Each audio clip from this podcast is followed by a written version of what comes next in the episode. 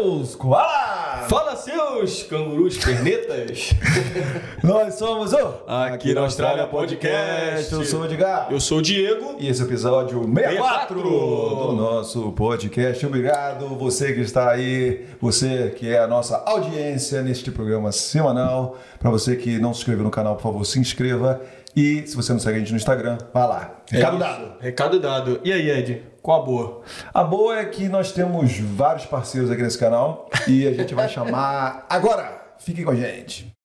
A minha, a sua, a nossa agência de intercâmbio, a West One é tão top que ela tem um até no nome. Inclusive você que está aí no Brasil e quer realizar o sonho do intercâmbio, entre em contato com a West One, vem para Austrália, vem para Perth e realiza. E você que está aqui na Austrália, está insatisfeito com a sua agência de intercâmbio, dá uma chance para o Osh One que eles vão resolver o seu problema rapidinho, valeu? Quer morar permanentemente na Austrália? A Bravo Migration vai te ajudar, não, Diegão? É isso aí, Ed. Com a Bravo você vai ter o aconselhamento do tipo de visto ideal para você. Além disso, eles vão te ajudar montando estratégia, o plano para você chegar lá, e ainda vão te explicar todo o processo durante a aplicação do seu visto. E o melhor é que seguidor aqui na Austrália tem desconto. Com o cupom AQUI10 que você acessa no QR Code ou na nossa link na bio do Instagram, você vai ter esse desconto e vai pagar um preço baratinho. Então vem com a Bravo Migration, gente! De volta depois desses... De volta aqui nos estúdios. Em definitivo, De volta em definitivo aqui nos estúdios West One. Gente, é, hoje o convidado é. eu Não sei, cara, se a gente consegue, velho. eu Será que vou te consegue? falar que eu estou, eu diria totalmente, totalmente. Eu, eu- eu fiquei pensando ali antes de começar aqui, eu falei assim, eu acho que hoje não vai dar não. Hoje vai dar não. O cara pica grossa, pô. O cara aqui tá na Austrália.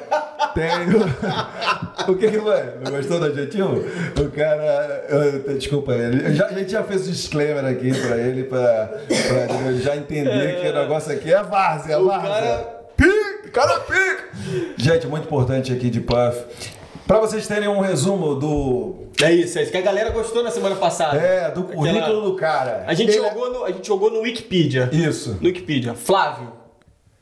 E aí o que, que apareceu? Aparece aqui, ó. Ele é reitor associado da School of Business and Law, Edith Cowan University, conhecido como ECU, uma grande instituição aqui da Austrália, minha galera. Brasileiro e reitor aqui na Austrália, tá bom? Em Perth. Pesquisador e palestrante em gestão da cadeia de suprimentos e logística global, presidente do WA Chapter e membro do Conselho Nacional do Australasian Supply Chain Institute. Então, o cara é gabaritado ou não é, senhoras e senhores? Agora ele fala pra gente se isso tudo aí que a gente falou tá Aí, certo. né? a gente vai fazer, é, vamos fazer aqui a, a- a- como é que é que fala? Vamos fazer a validação, É ele vai isso. explicar, a gente vai falar sobre logística, vai falar das oportunidades aqui na Austrália, então vamos parar de falar e com vocês, Flávio Macá! Cara, agora eu também tô esperando esse cara chegar pra conversar com ele. papo vai ser bom, papo vai ser bom, Ô, belezinha? Flávio, obrigadão por você estar aqui com a gente hoje, pô, a gente tá muito lisonjeado pela sua presença, valeu, cara? Muito bom, maravilha. Lisonjeado e também agora Que é? inibido, né? Inibido também, porque, pô. Inibido? É, é. Fica não. Fica não? Pô, tá tudo bom. amigo. Então tá bom. Depois desse então. currículo aí, né, É, cara? Porque até. Pô, e tava tudo certo? Falamos tudo direitinho? Tudo na paz, tudo certinho. E esse currículo que a gente falou, tava certo? Cara, tá certo, tá certo. Bom resumo. Bom resumo? Bom resumo. Parabéns, Parabéns, parabéns, Porque parabéns, senão, se a gente fosse falar o currículo do cara, a gente ia ficar 10 minutos aqui só É. apresentando, né? Exatamente, Mas agora a gente vai desenrol- desenrolando aqui Agora vamos desenrolando, é isso É isso. E aí a galera vai entender um pouquinho mais. Flávio, para começar, para quebrar o gelo, É isso. Você pode falar pra gente quem é você aqui na Austrália? Quem eu sou aqui na Austrália? Cara, é o seguinte, eu sou um professor, acima de tudo, professor do aula, como todo mundo. Sou pesquisador também na área de cadeia de suprimentos, logística, esse tipo de coisa. Até um pouco famosinho, porque, assim, antes ninguém dava bola pra gente. Pra ser sincero, você falava que você trabalhava com logística, o cara pensava, sei lá, Correios, vai lá, alguma coisa assim. E o pessoal achava que era filme do Harry Potter, né? Comida mágica aparece assim na frente, no supermercado, as coisas estão lá, papel higiênico, pronto. é Passe de mágica. Aí começou essa tal de pandemia. Pandemia. E pelo menos aqui na Austrália teve um momento bem trash. Que o pessoal ficou desesperado, deu aquele pânico na galera, pânico, e o pessoal foi atrás do raio do papel higiênico. Meu, dias, dias, sem papel higiênico. Aí acabou o macarrão, aí acabou o molho de tomate, aí acabou a carne moída. Aí só pessoal- podia levar dois rolos de papel pra casa. E olha lá, e olha lá, e você que usasse frente e verso, senão tava lascado. Então o negócio assim começou a, a pegar. E eles falaram, meu, por que, que não tá chegando? Por que, que não tá chegando o produto aqui? Aí se ligaram que tem um- uma pecinha ali no meio, que é o cara da transportadora, que é o cara do armazém, que é o cara que, que, que opera ali o guindaste. E, e- que sem esses caras trabalhando, o negócio não chega. E, mano, a gente virou popstar. Hoje em dia, o nego para na rua pra me pedir autógrafo, assim, É, sabe? é. Pô, e aí, como é que tá? Como é que tá alface? Como é que tá aí o leite? Ca- Cada, cada mês tem alguma coisa que tá meio atrapalhada ainda. Então, com isso, acabei ficando assim, trabalhando mais ainda nessa área e muito contente, obrigado. Boa, boa, isso aí. Bom, bom resumo, bom resumo. bom resumo. falou bem, falou bem. Como é que é, como é, que é uma- a sua vida lá no Brasil? Né? Quanto tempo você está aqui em Puff? Olha, Vamos falar aqui na Austrália. Quanto tempo você está aqui na Austrália? Aqui é quase a mesma coisa. Eu, tô, eu, eu cheguei de, de, de- de Malicuia, foi em dezembro de 2017. Foi quando eu cheguei para ficar. Eu já tinha vindo antes, mas foi quando eu vim com, as malas, com a esposa, com filha, com papagaio, com cachorro, com tudo, né? E desde então, apaixonado por Puff. Tenho um caso de amor total por essa cidade. A- A, a história de como a gente foi parar aqui é, é uma história interessante que mostra assim que você perguntar para amigos meus de 30 anos atrás, eles vão falar, porra, Flávio, cara bitolado, né? Cara bitolado, bitolado. E como eu vim parar aqui, é meio nessa história de bitola, porque a, a decisão de, de, de ir para o exterior eu tomei em 2014. Sim. 2014, não, não, a gente começou a pensar, eu e minha esposa, em 2014. 2014. Recente, né? Sim, sabe? Vamos, não vamos, vamos, não vamos. Ninguém tá ficando mais jovem aqui. Os dois já tinham passado dos 40. Eu provavelmente vou ser o cara assim, que pisou na Austrália mais velho que vocês vão entrevistar aqui. Tem 40 anos, eu nunca tinha pisado na Austrália na vida. Nada, nada. Aí em 2014 a gente pensou, vamos começar a pensar, né? Em 2015, por uma série de, de acontecimentos que eu posso contar as histórias depois, assim, que a gente teve lá no Brasil, a gente falou, mano, fora, vambora, vambora, vambora. Muita coisinha assim, dando, dando estranho em sequência, vambora. Então tá bom. Então, então é isso, é isso, é isso, é isso. Vamos peitar a família, vamos peitar a família. Vambora, porque assim, você tá casado, duas filhas, não é exatamente, é um pouco diferente de, de, de quem sai, por exemplo, jovem, casa dos 20 anos, sozinho, assim, é, é uma é uma vibe diferente. Você tem responsabilidade, você tem, você tá levando os netos de alguém embora, você tá levando primo para longe, então tem, tem um, um peso nesse sentido. A gente falou 2015, vamos, vambora, vambora. Aí, vambora para onde, né? Primeira decisão já tava tomada, né? Tá tomando decisão, vambora. É, vambora pra onde? É, toma abrir o mapa do mundo. Ó, pra onde? Canadá. Porra, mas é frio, hein? Canadá é frio demais. Minha esposa tinha feito um curso de inglês lá, a gente tinha ficado lá um mêsinho. Falou, não, Canadá não vou não. Eu concordei com ela de número, número e grau. Pô, vamos pros Estados Unidos. A gente olhou os Estados Unidos, cara, aquela cultura do americano, e mesmo antes do Trump, aquele negócio do, do, do loser, sabe? Do winner, Sim. a bandeira, a arma e tal, tiroteio. Hum, não, não, não, não. Os Estados Unidos pra lá. Pô, vamos pra Europa? Porque minha esposa também tem cidadania italiana. Ela Conseguiu lá pela família dela e tal. Eu não, mas ela tem. Vamos pra Europa, né? Vai, vai, vai, vai rolar. Porra, mas olha a taxa de desemprego na Europa, mano. Isso naquela época tava assim, já, já, já apertando, né? Pô, Europa não, não dá, não dá. Pô, tá, tá ficando sem, sem opção, né? Tá ficando sem opção. Tá ficando difícil esse negócio aí. Vamos pra África. Porra, bicho, mas também, sim, não é muito diferente do Brasil, não, não, não, não sei, né? Vamos pra Ásia. Aí é totalmente diferente do Brasil, é outro mundo. A gente não vai saber nem reconhecer as letrinhas, né? Porque lá a letrinha lá é tudo diferente. diferente. Qualquer país que você vá lá, a letrinha é, tudo diferente. Ah, Não, não, dá. O que, que, que ainda tem no mapa, né? Oceania. Então, fechamos. É Austrália ou Nova Zelândia. É um dos dois. Aí começou assim uma, uma disputinha interna, né? Porque minha esposa mais pra Austrália, eu mais pra Nova Zelândia. Vai pra lá, vai pra cá. E aí nessa época a gente começou a pegar, ligar pra, pra agência, perguntar pras pessoas, assistir podcast, fazer pesquisa na internet. E a gente estava fechado que era Austrália ou Nova Zelândia. É, O que, que você faz então, né? Não, agora eu tenho que conhecer, né? e, e como já no Brasil eu já era professor universitário, a gente tem a história dos congressos. Então, vou, vou catar tudo quanto é congresso que está acontecendo naqueles cantos e vou um atrás do outro. Vou, vou conhecer cada cidade que tiver lá. Então, eu fui para Auckland, fui para Sydney, fui para Brisbane, fui para Melbourne, vim para Perth. Eu praticamente fechei todas as grandes cidades aqui, menos Canberra e Adelaide. Essas duas eu não conheço até hoje. Viaja para lá, viaja para cá, olha a cidade, olha a cidade, olha a cidade. Pô, é o seguinte, sabe qual que mais identifica o que a gente quer? Naquela época, as minhas filhas tinham o quê? Deixa eu fazer as contas aqui. Elas estavam com uh, 9 e 6 anos naquela época. Pô, para quem tem uma família assim jovem, a gente não quer mais saber de, de muita agitação, né? É, tem, tem, que pensar no que é bom para aquela história de qual, qual vai ser o subúrbio mais confortável para gente. Então, assim, pensamos em Sydney, pensamos em Melbourne, muito grande, pensamos em Auckland, muito estranho. Fechamos que era ou Brisbane ou Perth. Era uma das duas. Pronto, tá, já chegou aqui no Carocoro, Brisbane ou Perth. Aí Brisbane, mano, cara, meio sem festa, né? É bom pra, pra galera jovem e tal, mas é assim, pra, pra burro velho, família, nem tanto. A gente veio pra Perth e decidi, meio que pré-decidi que vinha pra Perth. E vim com a minha esposa pra Perth, isso foi em 2016. E aí a gente chegou aqui, cara, centro da cidade, era uma quarta-feira, 8 da noite, morrendo de fome, no Airbnb, fomos pra rua para procurar o que comer. Nada. Nada, nada. Fechado. Parecia filme de faroeste, sabe? Com aqueles negocinhos assim rodando, peso rodando. Nada, nada, ninguém. Silêncio danado. Silêncio. Quarta-feira, 8, 8 da noite, nada. Cara, gamei, é aqui. é, é, isso aqui que eu quero. Plot twist, plot twist. É isso daqui que eu quero.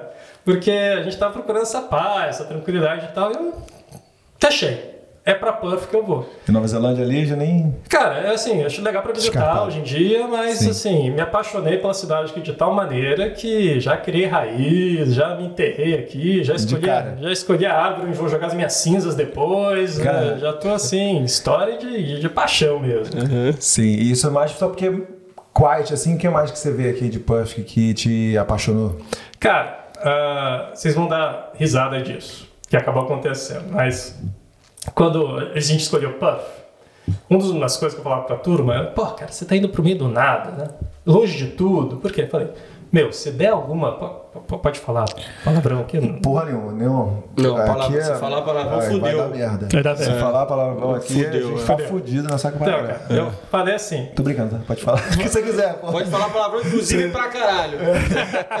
vou lá pra Puff, que é longe de tudo, como a gente sabe, porque se der alguma merda nesse mundo, Puff vai ser o último lugar onde vai chegar. É verdade. É Bicho, me dá pandemia dois anos depois. Ah, porra. Porque aqui realmente foi o último lugar que chegou e assim, Demorou chegou bem menos do que uhum. nos outros lugares. Então, cara, se algum idiota como o Putin na vida aperta o botãozinho nuclear ali, acabar aqui Aqui chega depois. Sim. Então aqui a gente está na, na, Santa Paz. Então é, é, é, eu gosto de estar nesse, nesse lugar que é muito controlado, é muito, uma ilha, né? Calma, é praticamente uma ilha. Cara, 300 dias de sol por ano. Eu sou bateria solar, bicho. Eu preciso Sim. disso. Eu, assim, eu, eu, eu, aguento o mês de julho. Eu aguento, porque precisa Chuva de água, caramba, né? Você né? precisa de água para a vida. Mas os outros 300 dias de sol daqui, eu sou apaixonado por isso. E assim, é cartão postal atrás de cartão postal, né? Dói a vista. Você vai na é. praia, tira uma foto, puta, gamei na praia. Você vai dar 10 km pra cima, vai na outra praia, puta, outra foto de cinema.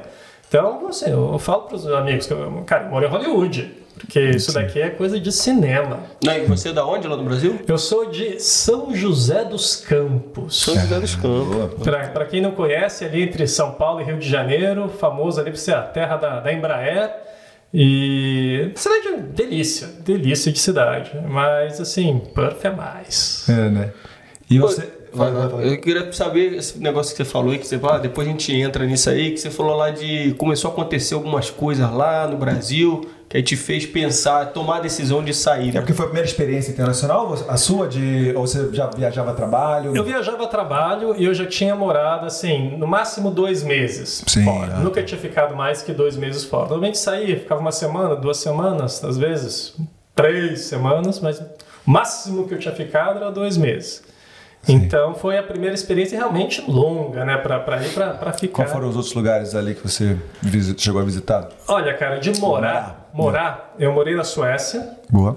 e eu passei na Suécia dois momentos. Eu morei na Suécia por um, um mês no alto verão e morei na Suécia um mês no alto inverno. Então, no alto verão, assim, termômetro estourando, arrebentando de calor, quase 20 graus. Pro sueco, um calor assim horrível. Sim. E, e, eu- e, cara, eu, com esses olhos que a terra há de comer, eu presenciei a cena. Eu estava em Estocolmo, olhando para a praça, aquele gramadão. Eu vi o pessoal saindo do escritório, tirando o sapato, tirando o vestido e ficando ali na grama, no sol, pegando o solzinho na hora do almoço. Eu vi eles fazendo isso. Tudo bem, é 1990 e Guaraná com rolha. Sim. Talvez hoje o negócio já esteja mais diferente. Mas ainda peguei essa história do sueco de no verãozão, cara, tira a roupa, não tá nem aí, pega o sol porque tem que aproveitar enquanto tá lá.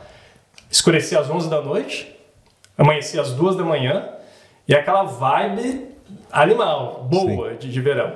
E também foi pro inverno onde eu fiquei, ah, foi onde eu fiquei mais deprimido na minha vida. Nunca fiquei entendo. tão deprimido. Cara, eu me lembro, era assim, 26 de dezembro, eu olhava para a janela, dia lindo, lindo, sol azul, sol fantástico. Você vai lá para fora, menos 25. Caraca, menos 25 é brabo. Menos 25, cara, não, não dá. Não, pra, Consigo pra mim, imaginar, velho. Pra mim não dá. É, é assim, é, pra mim não. Eu, na época, era jovem que nem vocês. E eu falei, cara, vou, vou, vou andar no bosque. Tinha um bosque perto da minha casa, que eu não estava em Estocolmo, estava numa cidadezinha chamada Norrköping, que fica 150 quilômetros para baixo. Vou dar uma passeada no bosque, né? E me vesti direitinho, né? Coloquei, coloquei, coloquei blusa, luva, cachecol, tudo mais. E fiquei assim, andando, sem parar algumas horas. Voltei para casa, caí de cama. Uma semana de cama. Porque o corpo não está acostumado a lidar com menos 25. Por mais que você esteja.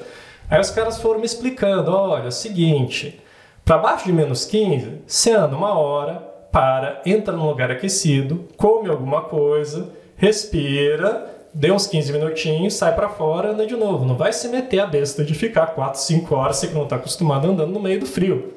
Então, aí eu fui aprendendo. E cara, nessa vez eu fiz uma coisa tão idiota. Mas tão idiota. Primeira vez que eu tava indo pra um lugar frio, frio. Nunca tinha visto neve na vida. Nunca. Cheguei assim, perto da casa onde eu tava ficando, tinha aquela cerquinha, um monte assim, branquinho, né? Porra, bicho, neve! Vou dar aquela de, de, de desenho animado. né? Peguei distância, peguei distância, fui lá, correndo, para dar aquele chute no montinho e para voar a nevezinha branquinha pra todo lado. Porque é claro que isso daqui é filme de Hollywood, né? Que nem esqueceram de mim. Vamos lá, vamos ver a neve voando. Aí eu peguei a distância, corri, corri, corri.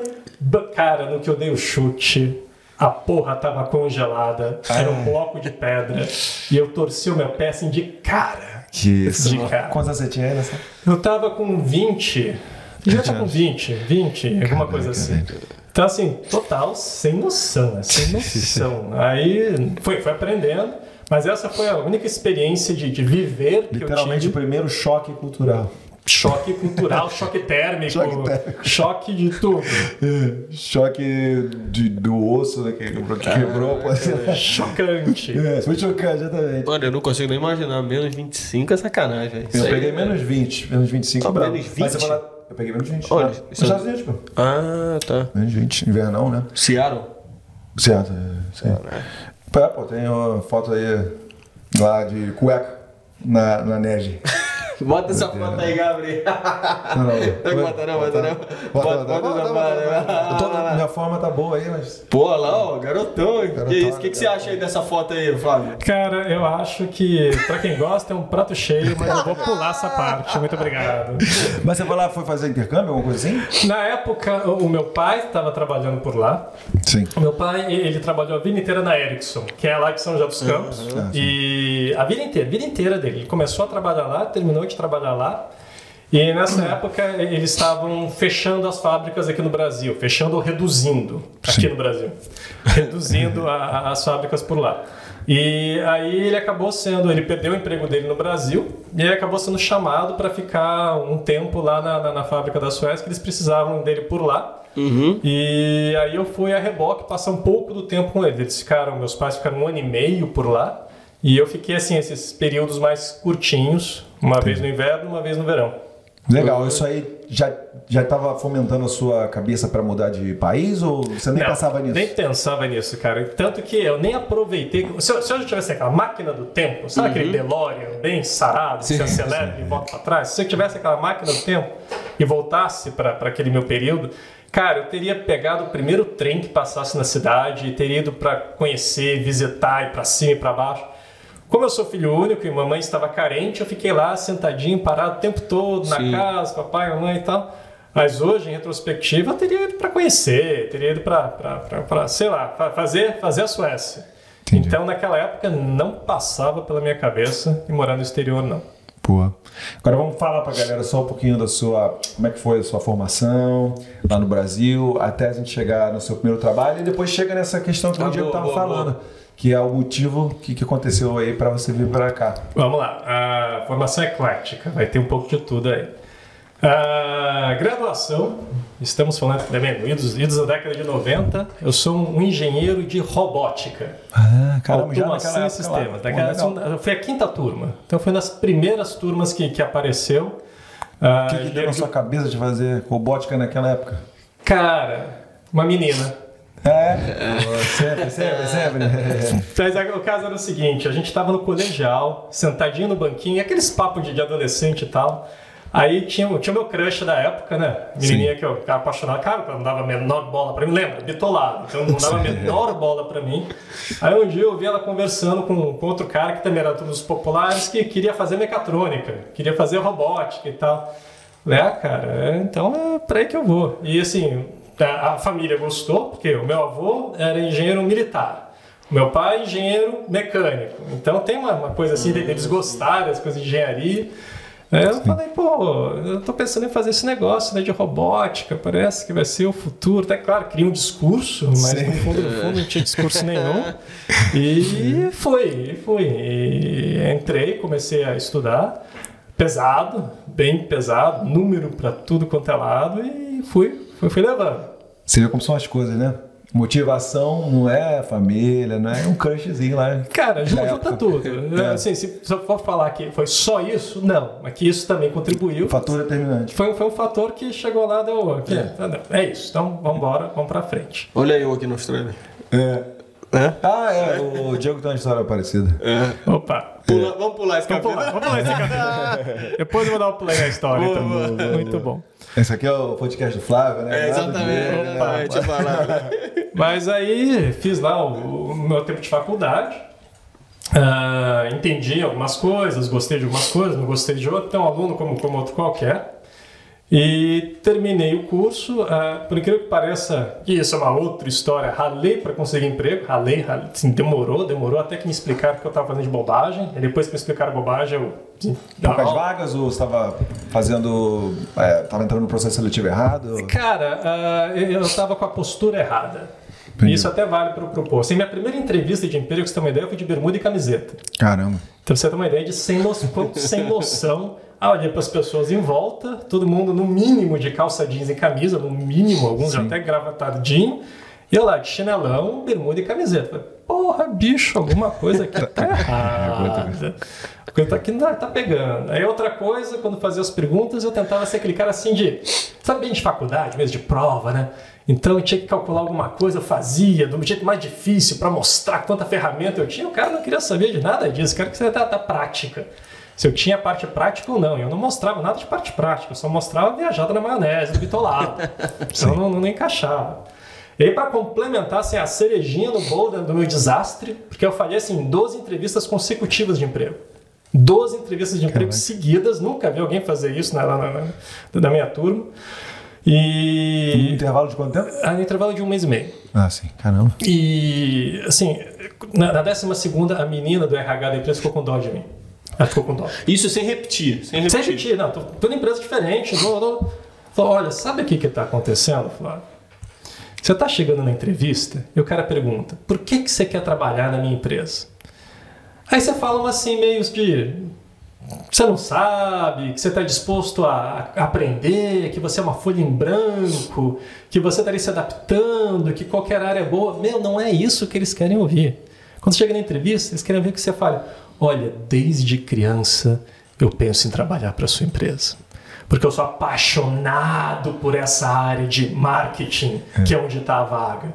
E, cara, fiz uma pesquisa sobre vocês na internet. Então, mostra que você está interessado. Não, não, não fica desinteressado. Não fica aí boiando. Chega na entrevista, põe a faca no dente e, mostra atitude. Eu não tinha atitude. Totalmente errado. Cara, décima terceira entrevista, me fizeram a pergunta dizendo: por que você veio para essa área? Cara, desde criancinha eu penso em trabalhar para vocês. Eu vi vocês na internet, vocês estão fazendo isso, isso, isso aqui. E esta área aqui, nossa, é uma área fora de série. Aí o negócio começou a, fazer, a dar certo, a funcionar. Cara, dica de ouro, dica de ouro. Caraca, aí, Gabriel, pegou essa daí? Quando tu foi fazer a entrevista lá no restaurante lá, o que, que tu falou? Falou nada. Nem lembra mais, nem lembra mais. Nem lembro, Pô, nem hoje, lembro. hoje em dia tem tanto emprego aí, cara, você falar. o- É. O, empregador que tá fazendo entrevista pro empregado, né? Hoje em Mas, dia o cara, é, hoje em dia o cara tá escolhendo onde vai trabalhar aqui. É, pô. pois é, mas aí é outra coisa. E, mas aí, você pegou o emprego então? Aí eu peguei não este emprego, eu peguei um outro emprego, comecei a trabalhar na indústria automobilística, lá em São Bernardo do Campo. Nessa época eu tinha saído de São José, estava em São Paulo, fui trabalhar em São Bernardo do Campo, trabalhei na Mercedes-Benz lá, fabricando caminhão, fabricando ônibus.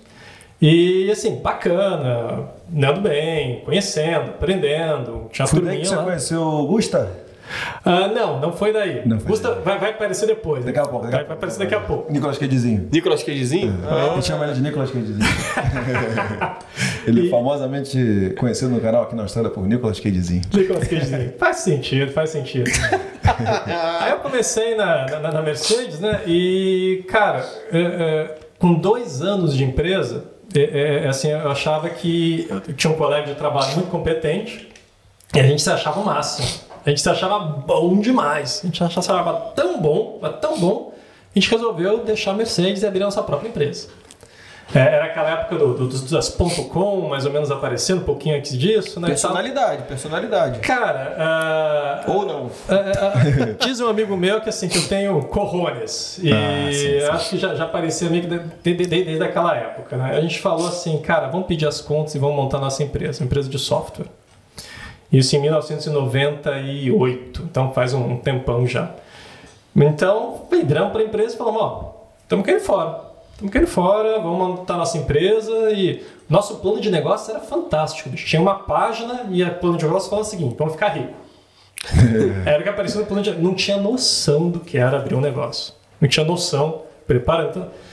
Se você vai abrir um negócio, não faça como eu. faça um pouco de estudo, vê o que, que é, vai em aula de empreendedorismo, não faça como eu. Porque, obviamente, abrir um negócio. Sim. O cara era assim, a gente era um em carne. A gente era praticamente casado na época. A gente era muito amigo, muito amigo. Depois de um ano e meio, os dois estavam quebrados, quebrado, quebrado, quebrado, na bancarrota, e a gente não conseguia ficar na mesma sala. Não conseguia ficar no mesmo ambiente. Mas quebrado, você fala psicologicamente, Os dois, de tudo. dinheiro, dinheiro, perdeu, perdeu tudo dinheiro, perdeu psicologicamente, perdeu amizade, perdeu tudo. A gente só Putz. foi voltar a se falar 10 anos depois. Caraca. Exato. A gente quebrou, quebrou, assim, quebrou tudo. A gente se- quebrou inclusive a amizade e foi cada um para um lado. Dez anos depois que a gente conseguiu se, se juntar para Trocar ideia. trocar uma ideia e foi só também. Entendi. Então, Ficou no ranço eterno. ficou num, num ranço, ranço forte. Então, saí da- do, do emprego garantido, firme lá, estável, fui para essa parte de, de negócio, deu errado. Que é Aí o fui lá- famoso curso da vida, né? Quando Curso você da vida. aprende na marra, né? É, aprendi lá. Aí fui fazer o segundo negócio, deu errado. Fui fazer o terceiro negócio, continuou dando errado, mas o terceiro, pelo menos, eu já estava assim, conseguindo me manter melhor. E foram o quê? Sim. O que, que, você, que ramo que você tentou? Cara, a primeira então era de consultoria, né, na, na parte de software. Uhum. A segunda não tinha nada a ver, era parte de, de, de- jogos corporativos, team building, é, aqueles negócios assim, tipo de, É, de convenção motivação. de fim de ano, motivação e Sim. tudo mais. Onde eu fiquei por, por um tempo, mexendo com eventos, mexendo com comunicação, mexendo com isso. Que, ne- ne- nesse meio tempo, ah, eu tinha a faculdade já estava para trás, né? E eu falei, pô, cara, eu vou, vou continuar estudando, porque assim, eu me, me dou bem com isso. Resolvi fazer um mestrado. E o meu mestrado foi tudo a ver com minha graduação em engenharia em robótica. Eu fiz um mestrado em RH.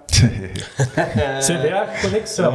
E Mas assim, por algum motivo ou só porque queria. Cara, porque naquela época eu comecei a trabalhar com essa parte de RH e, pô, me dou bem com pessoas, me dou bem falando, eu quero, eu quero, quero um pouco mais disso. E, tinha uma menininha. Não, dessa vez não.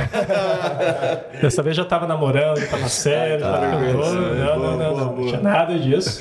O que tinha é, é que eu tava me, me, dando bem por essa área. Mas eu chegava para conversar com as pessoas, o pessoal, pô, cara, o que, que tem a ver? Tu é um engenheiro de robótica, você tá aqui vindo falar de coisa de RH, motivação, liderança, não, não, não bate, né? Aí eu senti a necessidade de correr um pouquinho atrás e fui fazer o mestrado. Então, fiz um, comecei a fazer o mestrado, ah, no começo do mestrado, assim, desastre, desastre, desastre, a ponto que eu fiquei assim, ah, isso daqui de ser expulso do curso. De por, fa- fa- por faltar? Mau ou- comportamento. Mau comportamento, é mesmo? Mau comportamento. Que isso? Tacava o terror? Tacava terror. Tacava terror assim, no- na maldade. E, e- e hoje em dia eu entendo. RH, by the way. RH, by the way. É. É, aí hoje em dia eu entendo o que aconteceu. Porque assim, ah, sabe no mestrado, do jeito que é no Brasil, que é diferente daqui na Austrália, então vamos ficar do jeito que é no Brasil o mestrado, você tem que ter uma disciplina, você tem que seguir as regrinhas, tudo bonitinho e tal. E, cara, eu não queria saber de seguir as regras, não queria saber da disciplina. E teve. ah, um- um- essa época era a época que eu tava mais sem grana na vida. Assim, vendi o carro para conseguir pagar o curso. Eu tava assim, na- esperando chegar o dinheiro da vovó no aniversário para ajudar a pagar as contas. Caraca. Tava assim, ne- ne- ne- ne- ne- nesse. nesse Isso é fundo. 20, 22, 20. É, até com uns 26, 26, por aí, por aí. Tá assim, no, no, no, no- naquela fase complicada, né? E. Quase foi expulso? Quase fui expulso, porque chegou assim, uma da- da- das matérias. Hoje eu sei que eu fiz nas coxas. Eu fiz nas, nas coxas o trabalho. Eu fui assim, não, não, deixa, deixa eu fazer de outro jeito, deixa eu fazer de outro jeito. Fui, fui assim, protelando, protelando, protelando e deu errado. E no que deu errado, é, é, é, eu botei a classe inteira contra a professora. Putz, fez Eu- um motim eu, fiz um motim, fiz um motim. Eu chamei os alunos, poxa, olha o que ela faz com a gente, olha isso, olha aquilo, e toquei o terror.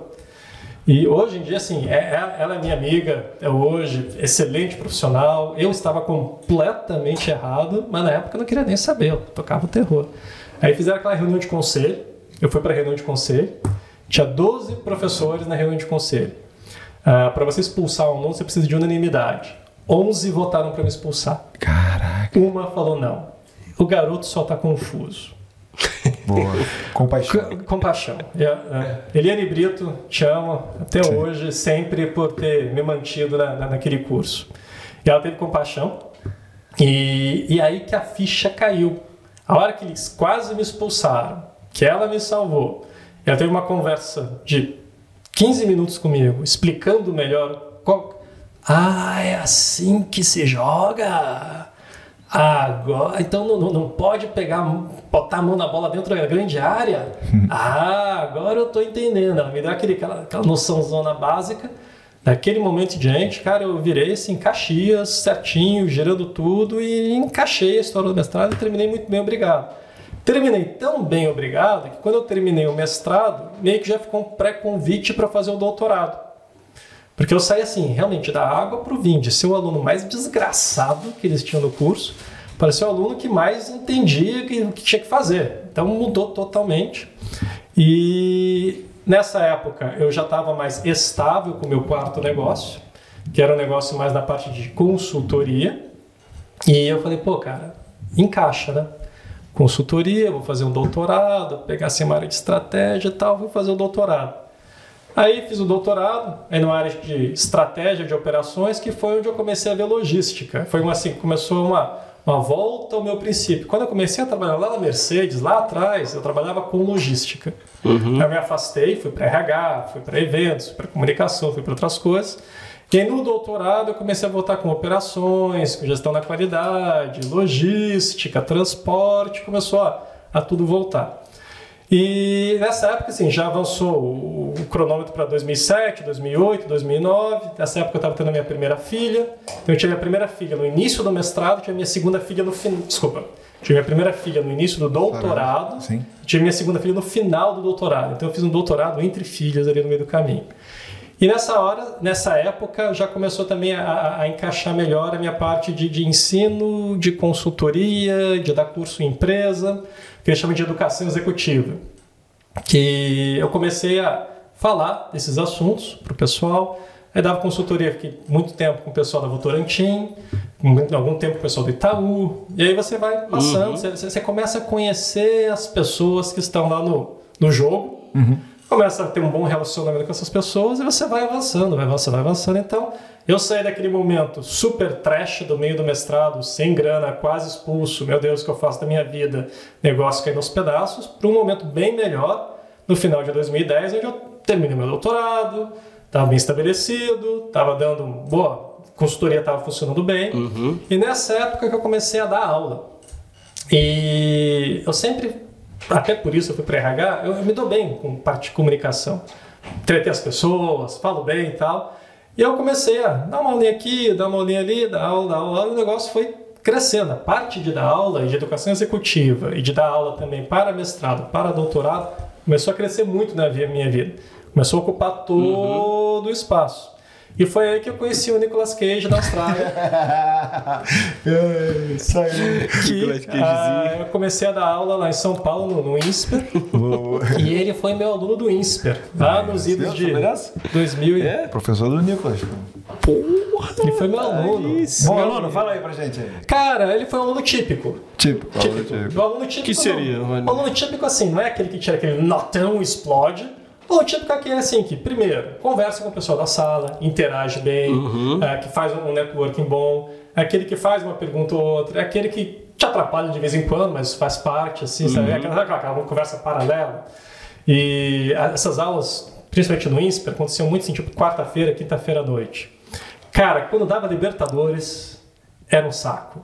Porque tô eu lá dando aula à noite, tipo, nove da noite, nove e quinze da noite, aí algum desses escapa, gol! No meio da aula. Da aula. Aí você vai assim, você dá um exercício, você começa a andar, tem um cara lá, né, com o celular no jogo e o computador no, na, na, atividade. então, é, tanto que uma hora eu desisti. Eu comecei a deixar o placar na, na, na projeção, no é. meu vídeo. Eu, eu dava, tinha os meus slides lá grandes e tinha um é. pedacinho da tela que era o placar do jogo, porque eu não vou lutar contra isso.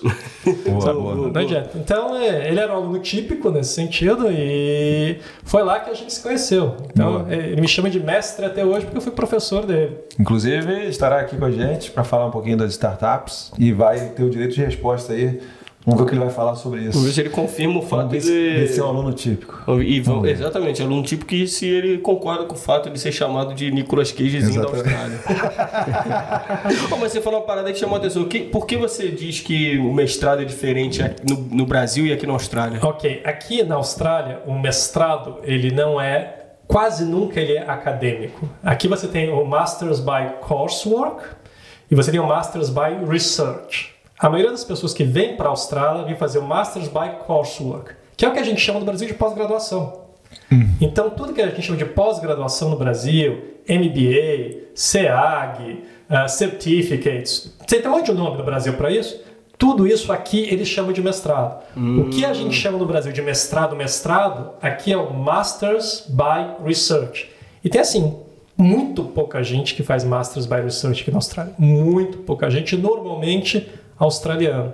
Então tem essa diferença. O cara que fez um mestrado no Brasil sofre muito mais do que o cara que faz um mestrado aqui na Austrália. É muito mais pesado, porque é acadêmico assim forte. mestrado aqui na Austrália é assim, normal, pós-graduação, como, como outra qualquer que você encara no Brasil. E por que, que você acha que a galera não faz, então? É, aqui, você tem algum, alguma teoria ou não? Cara, é, é, assim, primeiro, para que, que você vai fazer? Eu falo isso até falava para os meus alunos no Brasil. Para que, que você vai fazer um mestrado acadêmico? Me explica, criatura. Para que, que você vai fazer isso? Você, você vai ficar dois anos sem ter vida. Você vai estudar que nem um cachorro condenado. Você vai ter que ler como você nunca leu antes. Você vai ser criticado por tudo que você faz, porque essa é a atmosfera de uma mestrado acadêmico. Você escreveu aquela página com sangue, suor e lágrimas, tá todo contente, manda para um revisor, o revisor chega e senta além em você e fala: Meu, seu idiota, tá tudo errado, o que, que você está fazendo? Quer dizer, que pessoa em sã consciência faria isso? Então eu falo, assim, você, você faz um mestrado meio que por acidente no Brasil, que você Sim. não sabe direito o que você está se metendo. e porque você realmente tem a, a, o bichinho do negócio para depois se adaptar e se dar bem. Tem, tem algumas pessoas que se adaptam com tudo isso, põem o livro embaixo do braço e depois nada de braçada.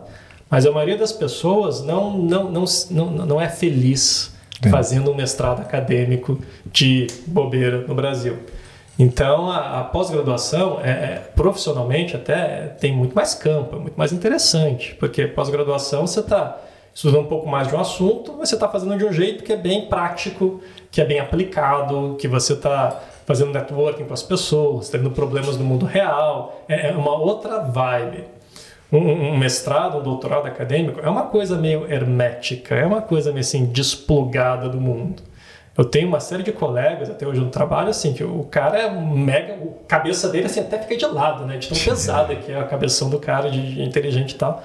Mas não é necessariamente uma coisa conectada com a prática, é um mundo à parte. Tem razão para ser isso, é um mundo à parte, mas não é uma coisa assim para que eu recomendaria para todo mundo e fazer e pronto, porque, cara, é, é, é pesado. É, isso aí também tem a ver com a competitividade também lá do, no, no, mercado de trabalho no Brasil, né? Então, o cara, quanto mais ele pode chegar no nível que ele vai mostrar ali, vai dar aquela carteirada, ele acha que isso aí é vantajoso, não é? Pois é. A... Aqui não tanto. Eu, eu diria Será? que no, no Brasil, você falar que você tem um doutorado não dá muita carteirada, não. É meio assim, o, o mestrado e o doutorado é, é o seu passaporte para o clubinho acadêmico.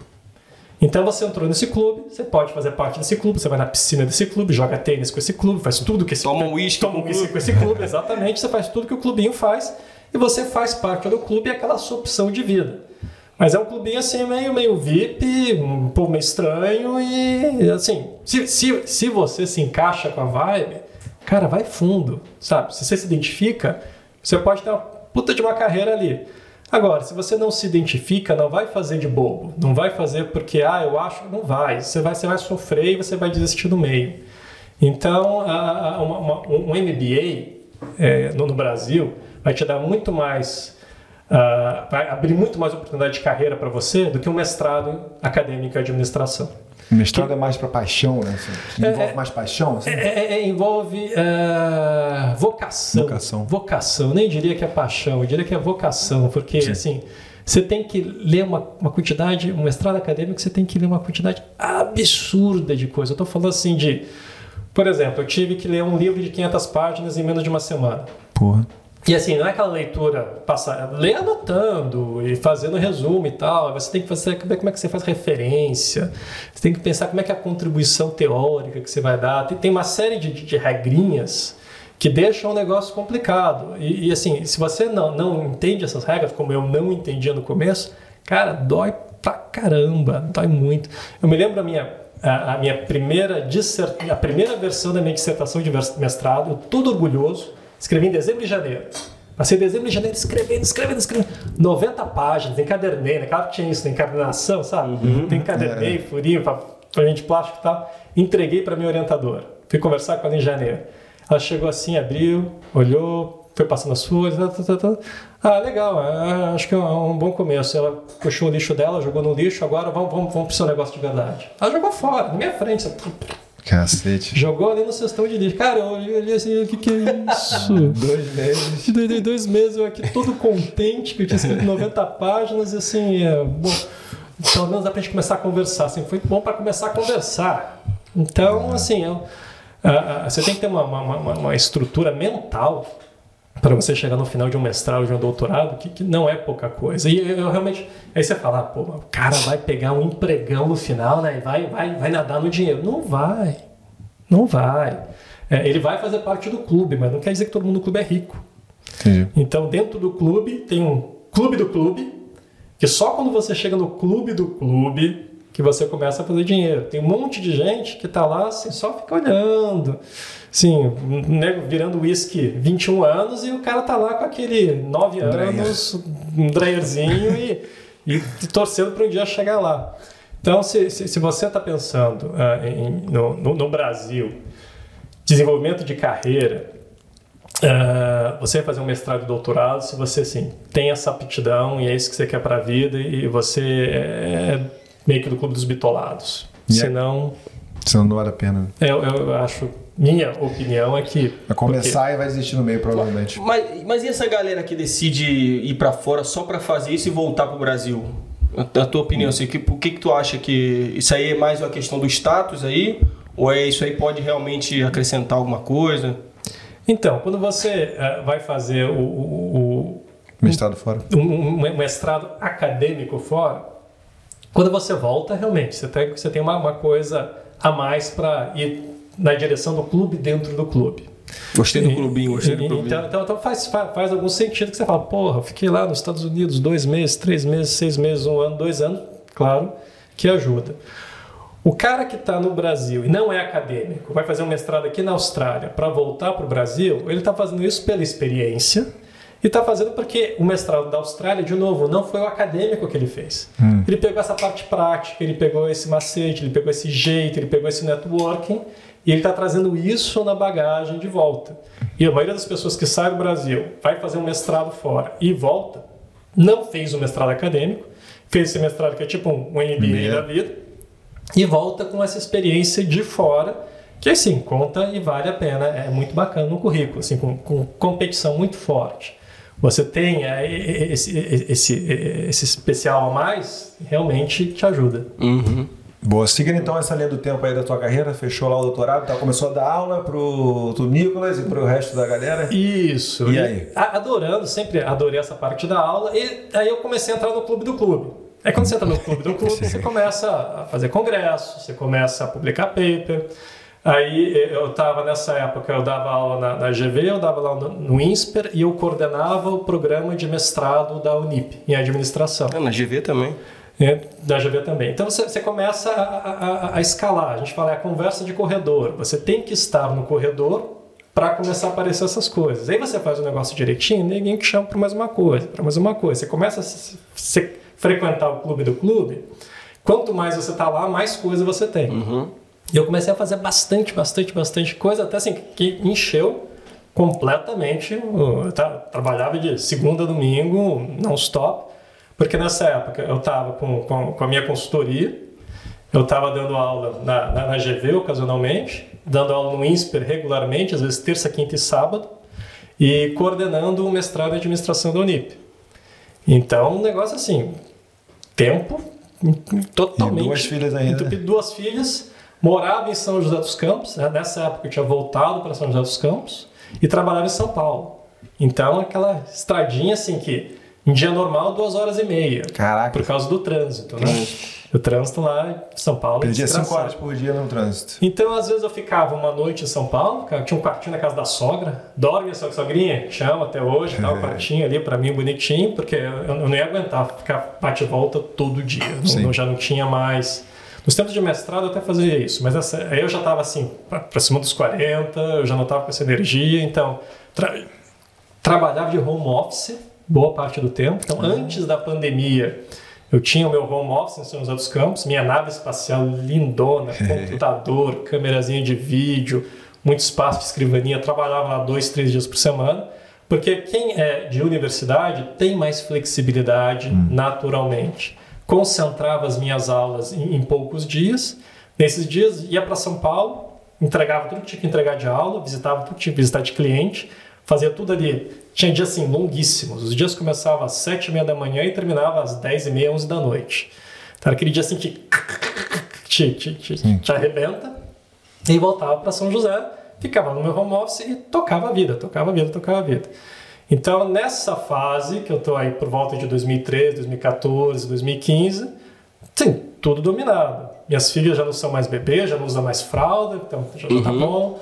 Minha esposa tinha lá um emprego bacana, trabalhando lá na Embraer. Eu dava aula nesses, nesses vários lugares, tinha minha consultoria, tava, tava tudo, tava tudo bem. Aí uma série de coisas curiosas começaram a acontecer. Primeiro que eu vi que a consultoria que eu tinha naquela época ia entrar pelo cano.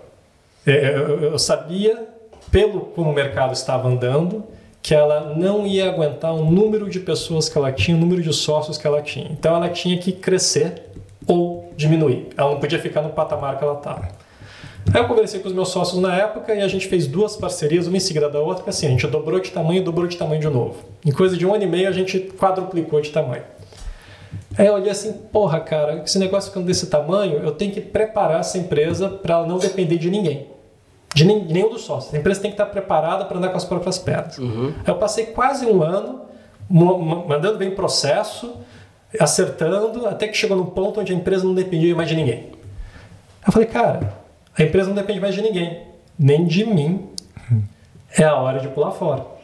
Aí tive uma conversa com, com os meus sócios na época, ó, tô pulando fora, vou me concentrar em outras coisas, daí a minha parte, e vocês continuam tocando o negócio. E, e aconteceu realmente como eu tinha imaginado. Ah, estava ficando o- o- incompatível o número de pessoas, tamanho do negócio, os processos se encaixaram bem, saí numa, numa excelente hora desse negócio. E aí eu tava com um pouquinho de dinheiro no bolso, deixei esse negócio, tava lá ainda com a minha vida bem, bem cheia com as outras coisas, de dar aula, fazer pesquisa e tudo mais. E a gente começou a pensar, pô, e aí, a gente quer, quer ter uma experiência no exterior? O que, que você acha, hein? Hum, mas era a gente só conversa assim de, de bolo de aniversário, não era nada, nada, Sim. nada sério. Em 2015, algumas coisas assim estranhas começaram a acontecer. Primeiro, porrei o meu carro na Dutra Vixe. e dei perda total. Ah, não estava sendo exatamente um motorista exemplar, era um dia que estava chovendo bastante, eu estava com um pouco acima do limite de velocidade, aquaplanei, bam, bam, bam, bam, bam. E isso depois de vários episódios de quase dormir ao volante várias vezes. Porque eu voltava, assim, eu saía da aula do INSPER às 11, 11, 11 e meia da noite e ia pegar a estrada para São José, chegava uma da manhã. Você faz isso uma vez, duas vezes, tudo bem. Você faz isso duas vezes por semana por 10 anos, Porra, você está realmente- você tá criando, ah, você está dando mole É. para alguma hora acontecer, e uma hora aconteceu. Aí a minha esposa, com toda razão, falou: Cara, não é sustentável você ficar pegando essa estrada, você não é mais garotão, sabe? Não, você tem duas filhas, não, não é por aí. Então eu falei: Pô, então eu tenho que decidir, ou vou para São José, que não tinha o meu trabalho, ou eu vou para São Paulo, que eu particularmente não queria voltar a morar, sabe? 15 milhões de pessoas, tô fora. Então, isso foi coisa número um que aconteceu. Coisas número dois e três também não foram muito agradáveis. É, São José, que é uma cidade pacata, que é uma cidade legal. Mas, mas rapidinho, você deu uma porrada com o carro, mas você ficou de boa. Fiquei de você boa, tranquilo. fiquei de boa, sim. Ah, entendi. A porrada foi um azar danado. Do momento em que eu dei a porrada, tudo que aconteceu no acidente em seguida foi a maior sorte do mundo. Eu fui uma bola de pembolim, passando entre os carros, sem não bater nenhum dos outros carros.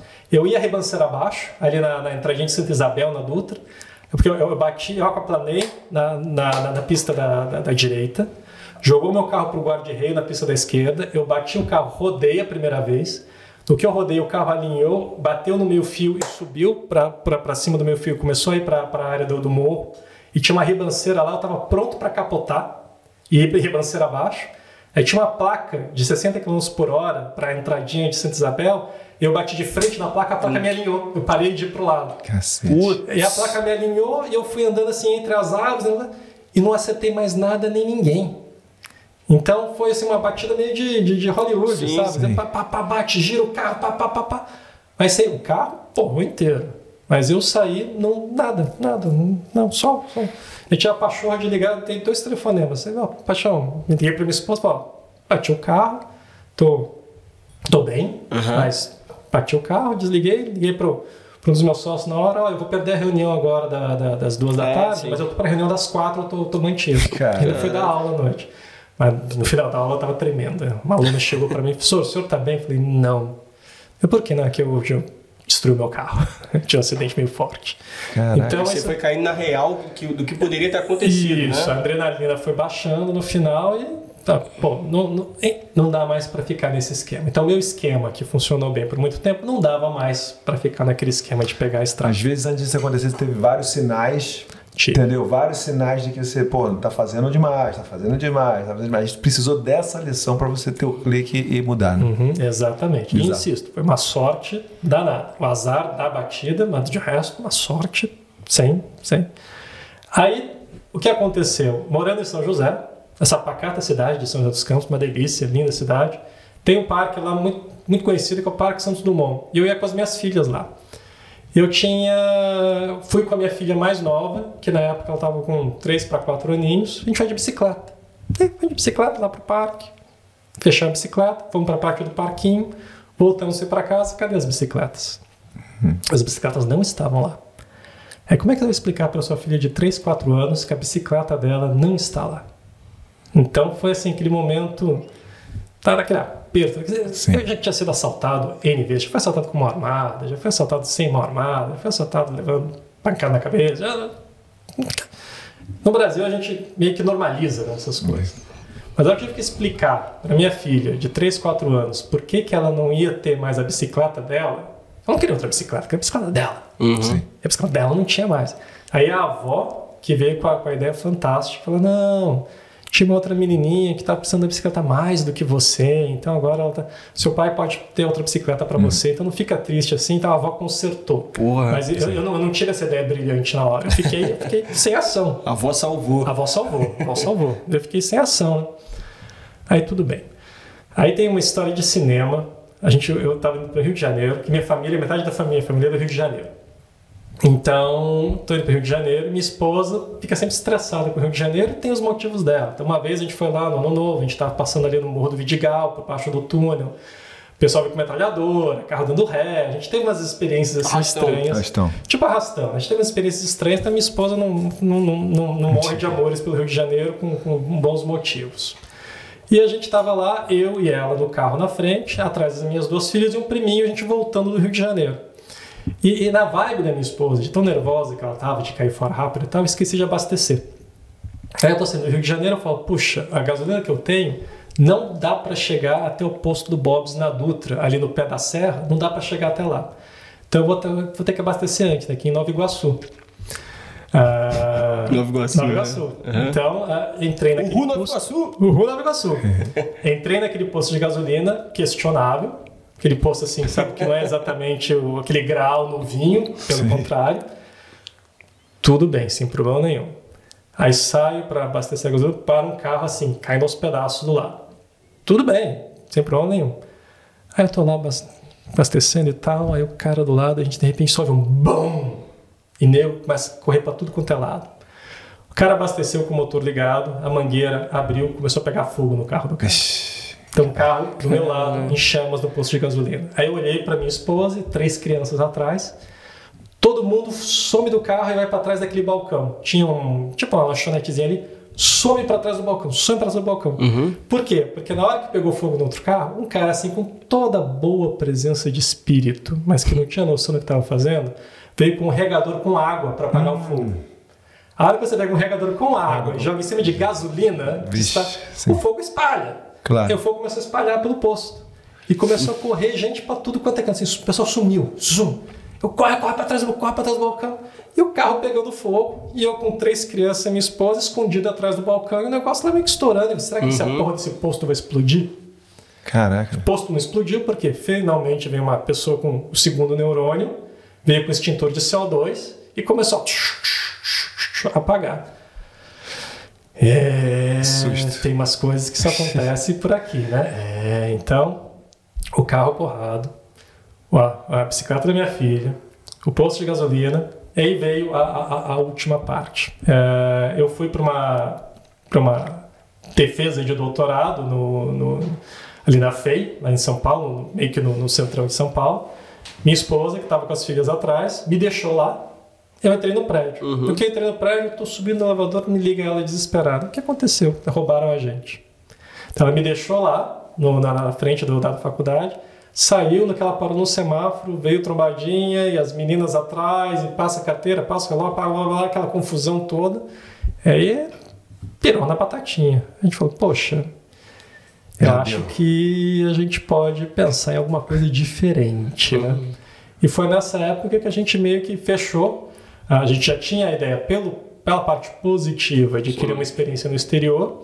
E aí chegou assim, já tinha a cenoura na frente, que era, pô, deve ser legal, né? Morar no exterior, Sim. deve ser uma coisa bacana. Aí veio a cenoura atrás, olha o que está acontecendo por aqui, né?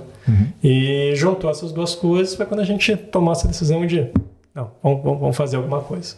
Boa. Vamos pra fora. E aí, como foi o, o começo aí? Você é, foi numa agente de imigração? Você foi aplicando para empregos?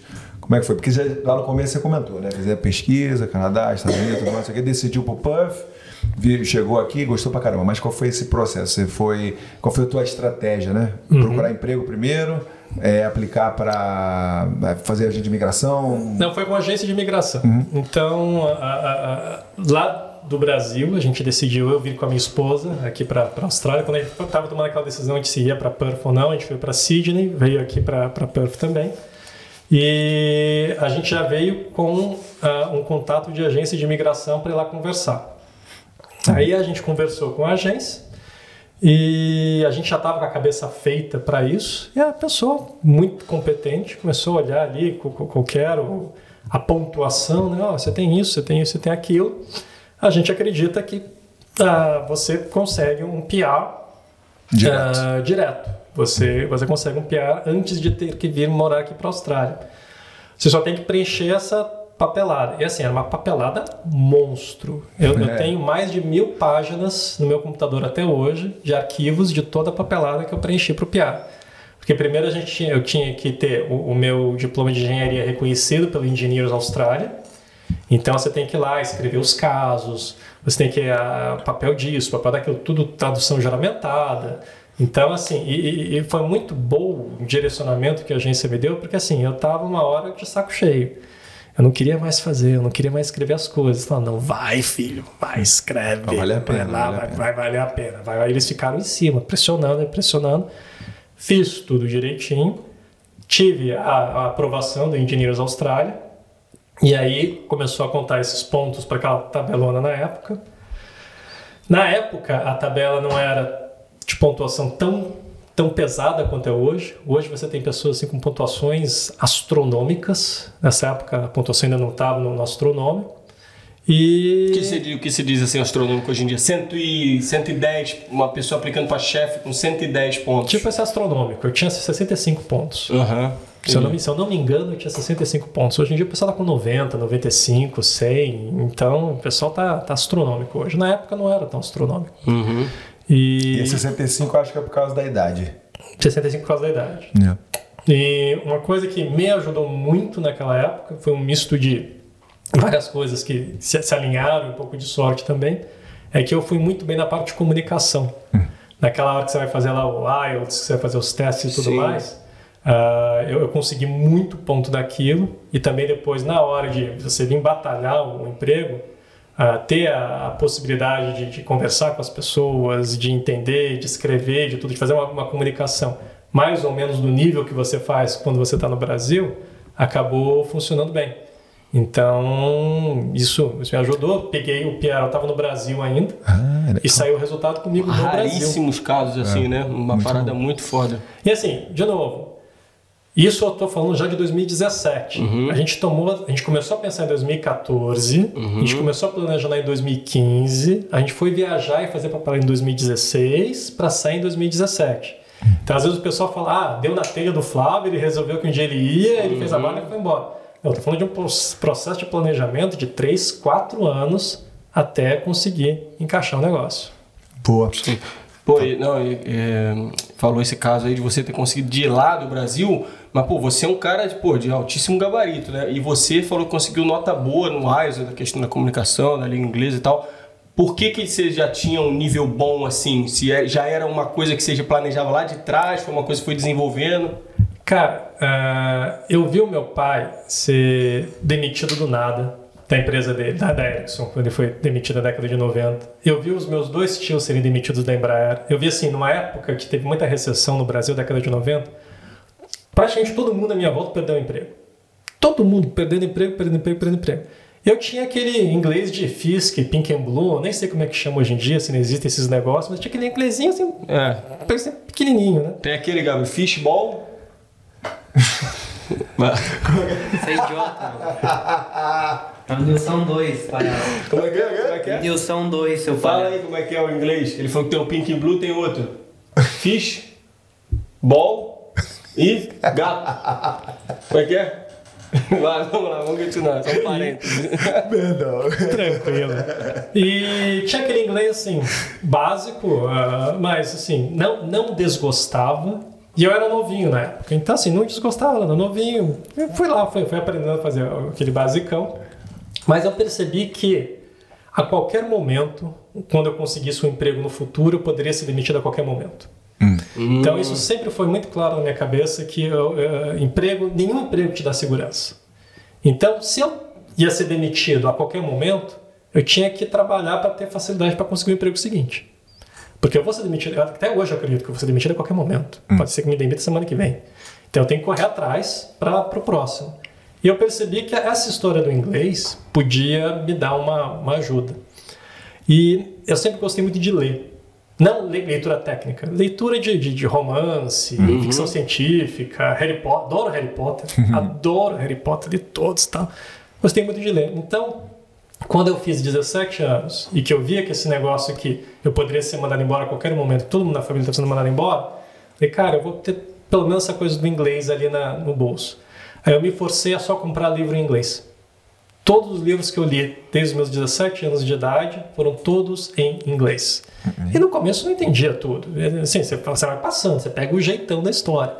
Mas lendo, lendo em inglês, lendo, lendo, lendo, lendo, lendo, lendo, lendo, lendo, isso ajudou demais. Então isso foi uma coisa que ajudou muito. E a outra, cara, não se, não, não se preocupe em passar vergonha. Então eu ia falar com alguém em inglês, jogava e falava e falava books on the table, ICTV e, e daí para fora, sabe? Sem, sem, sem, sem, sem freio. Se mete a falar do jeito que você puder, do jeito que você conseguir, mas força para falar. E o cara, se ele te xingar, se aprender uma coisa nova em inglês, pronto, xingamento novo.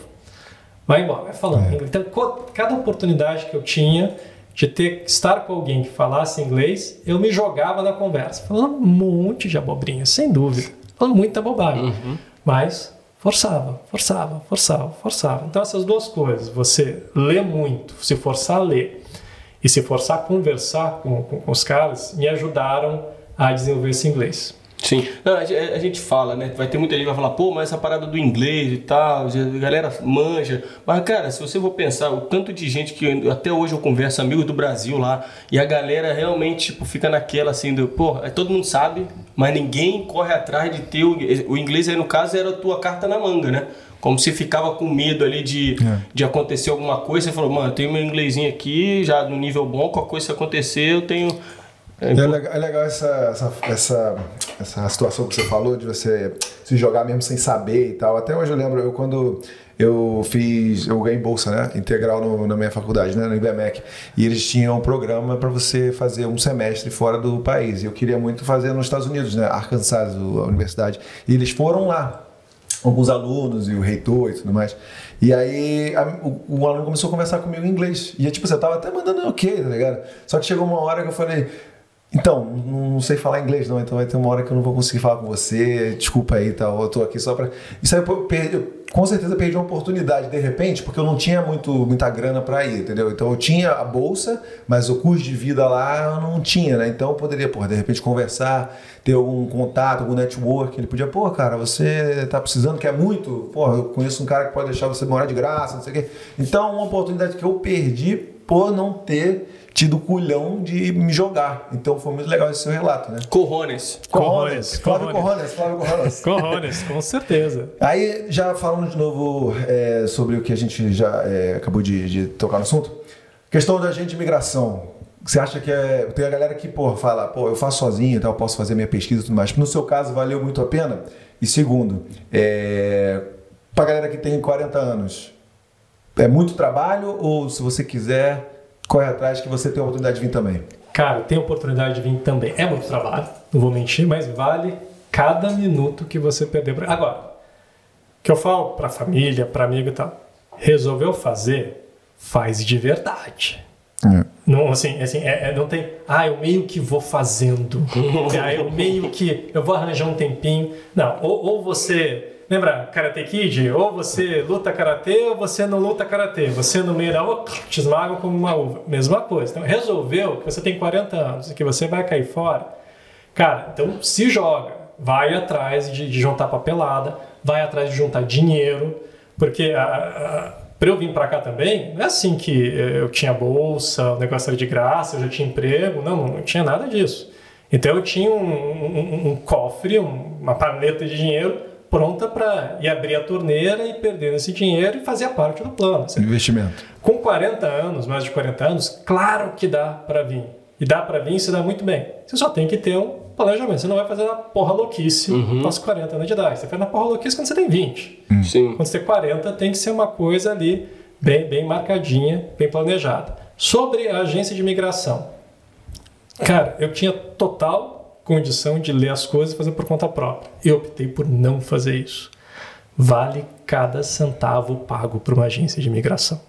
Cada centavo. Porque mesmo que você tenha a habilidade de ler e entender tudo aquilo, que não é fácil, você vai cometer erros, você vai esquecer alguma coisa, você não vai saber todos os macetes, você não vai conseguir cravar e você talvez não pegue o que é a melhor oportunidade de visto para você. Você deixa escapar a melhor oportunidade porque você não conhece o, o detalhe do jogo.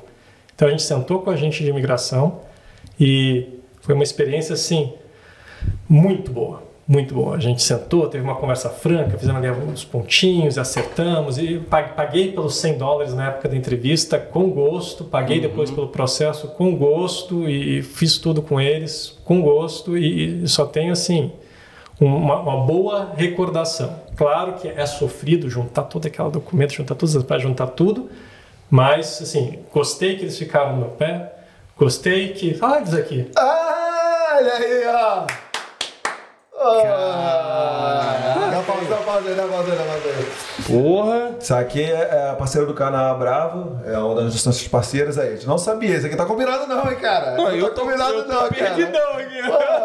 Eu tava esperando, eu, eu tava esperando assim, ele tá falando aí, eu falei, só falta ele falar que é bravo, pô. Pois é, é, Bravo foi é lá na Bravo Immigration, lá em Sydney, que eu tive a minha primeira conversa com imigração. Eu não lembro o nome dela. Érica. né? Acho que era uma das sócias lá da. Hum, é. Foi, foi, eu tive Então. uma conversa com ela. Ó, gente, isso aqui, ó, pelo amor de Deus, não foi nada combinado, mas a, a- a Bravo aqui é A a, galera parceira, não vai acreditar, é a não. parceira do A canal. galera não vai acreditar. Caraca. Não, não, Não vai. sacanagem. Não. Isso aqui foi combinado, isso foi combinado. A gente não sabia, a gente conversou sobre imigração com você antes? Nada. Nada. Bravo uma igreja, parceiro do canal, 10% de desconto com. Cupom aqui 10. Como é que é? Cupom aqui 10, Edgar, sobe a mão. É, vai, Sobe vai- a mão, sobe a vai- mão. O que que é sobe a mão? Sobe a Sobe a mão aí. bota aí. Aqui? Aqui, aqui. QR Code. Fala aí, Gabriel, o que que é pra fazer? Cupom aí 10. Escaneia o QR Code, bota o celular, bota na câmera, pipe. Aqui 10, boa. É isso aí. Você quer fazer, quer fazer uma consulta com a gente de imigração, que no caso é a Bravo, Caralho. a cupom aqui 10, 10% Da hora, de desconto. da hora, da e vamos lá. Gostei, gostei, Muito legal, gostei. gostei, gostei. Foi, surpresa. foi a- abril de 2016. Cara, foi engraçado, né? Que ele falou assim, ué, aqui, ó, Bravo. Foi eles aqui que me ajudaram. Eu achei que vocês tinham combinado. Não, cara. Caralho. Eu só vi ali na É, Porque não, você viu que ele não tava falando o nome. Ele não tava falando É, o então, nome. aí eu falei, não, mas, ah, eu fiquei não vai. pensando, eu falei, pô, só falta. E ele tocando a brava toda hora ali, ó. Aí ele, não, não. Irado. Que bom, que bom, porque a gente, pô, não quer também é, ter parceiros que não sejam eficientes e que estejam, tipo, querendo roubar a galera. A gente, porra, as pessoas que aparecem aqui no canal, as empresas que aparecem aqui no canal, porra, são ponta firme, não? Caraca, é que assim, segunda, né? Segunda já, segundo já papo aqui que a gente fala e recente, e fala né? da Bravo, né? A gente fala, né, da experiência boa, também Top. engenharia também. E eu, eu, cara, 100% concordo com você. Eu fiz meu processo, porra, paguei ali com, com vontade mesmo, não tô nem aí, é um investi com gosto, é um investimento, entendeu? Que me ajudou, a minha, é, não tive nenhum problema, nenhuma dor de cabeça, entendeu? Então, vale muito a pena. Para você que quer imigrar para a Austrália, é agente de imigração. Aí tá bom, eu não sei se agora eu vou pular alguma coisa, mas tem uma coisa que me Fale, fale, fale. casquetando aqui. Aí dá aula no Brasil, pô, cara é sinistro, né? Sim. Pô, beleza, o cara é sinistro e tal, o cara decidiu vir pra Austrália, não sei o que e tal. Aí chegou na Austrália. Mas como é que tu consegue dar aula aqui também? Já dava aula no Brasil, aí já dá aula na Austrália também, pô? Cara, é, é o seguinte. Aí o maluco é pica em dobro. Lembra que eu falei da história da. que eu tava começando nos congressos e tudo mais? Sim. É, Tem uma coisa que, que, que eu faço na- na- nas minhas coisas na vida que é assim, você nunca sabe da onde vai surgir a oportunidade. E quando chega a oportunidade, tem que agarrar ela com, com tudo. Como você nunca sabe, você tem que fazer um monte de coisa. Porque não é tudo que vai dar certo. Então joga um balão, joga outro balão, joga outro balão, joga um monte de balãozinho. Num desses congressos, eu já tinha conhecido alguém aqui da Austrália, mas eu fui para um congresso na Alemanha. Congresso assim, pequenininho. Estou falando de vi- 20 pessoas, numa cidadezinha fronteira ali com, com a Dinamarca. Uma caquinha, que eu paguei do meu bolso. O pessoal às vezes pensa, ah, o cara lá, né, a faculdade está pagando. Tem... Não, não. Isso daí é investimento. Sim. Então, quando eu comecei a pensar nessas coisas, eu separei um pedaço de dinheiro e fui queimando dinheiro. Queimei muito dinheiro até o negócio virar. E fui nesse congresso na Alemanha, nessa cidadezinha super pequena, Flensburg, na divisa de Alemanha com Dinamarca. Fui lá. No segundo dia desse congresso, à noite, tinha um jantar. Aí no jantar eu fiquei sentado assim de frente com, com, com uma mulher que estava lá, que era de uma faculdade aqui da, da, Austrália. E a gente teve um papo super animado, assim, o papo encaixou, encaixou, encaixou, conversa vai, conversa, conversa, conversa. Foi muito bacana a conversa.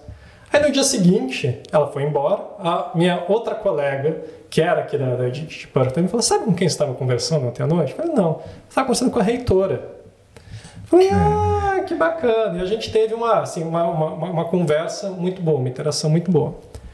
Aí quando saiu o PIA, eu peguei o telefone, liguei para ele e falei: Olha, eu estou indo para a Austrália.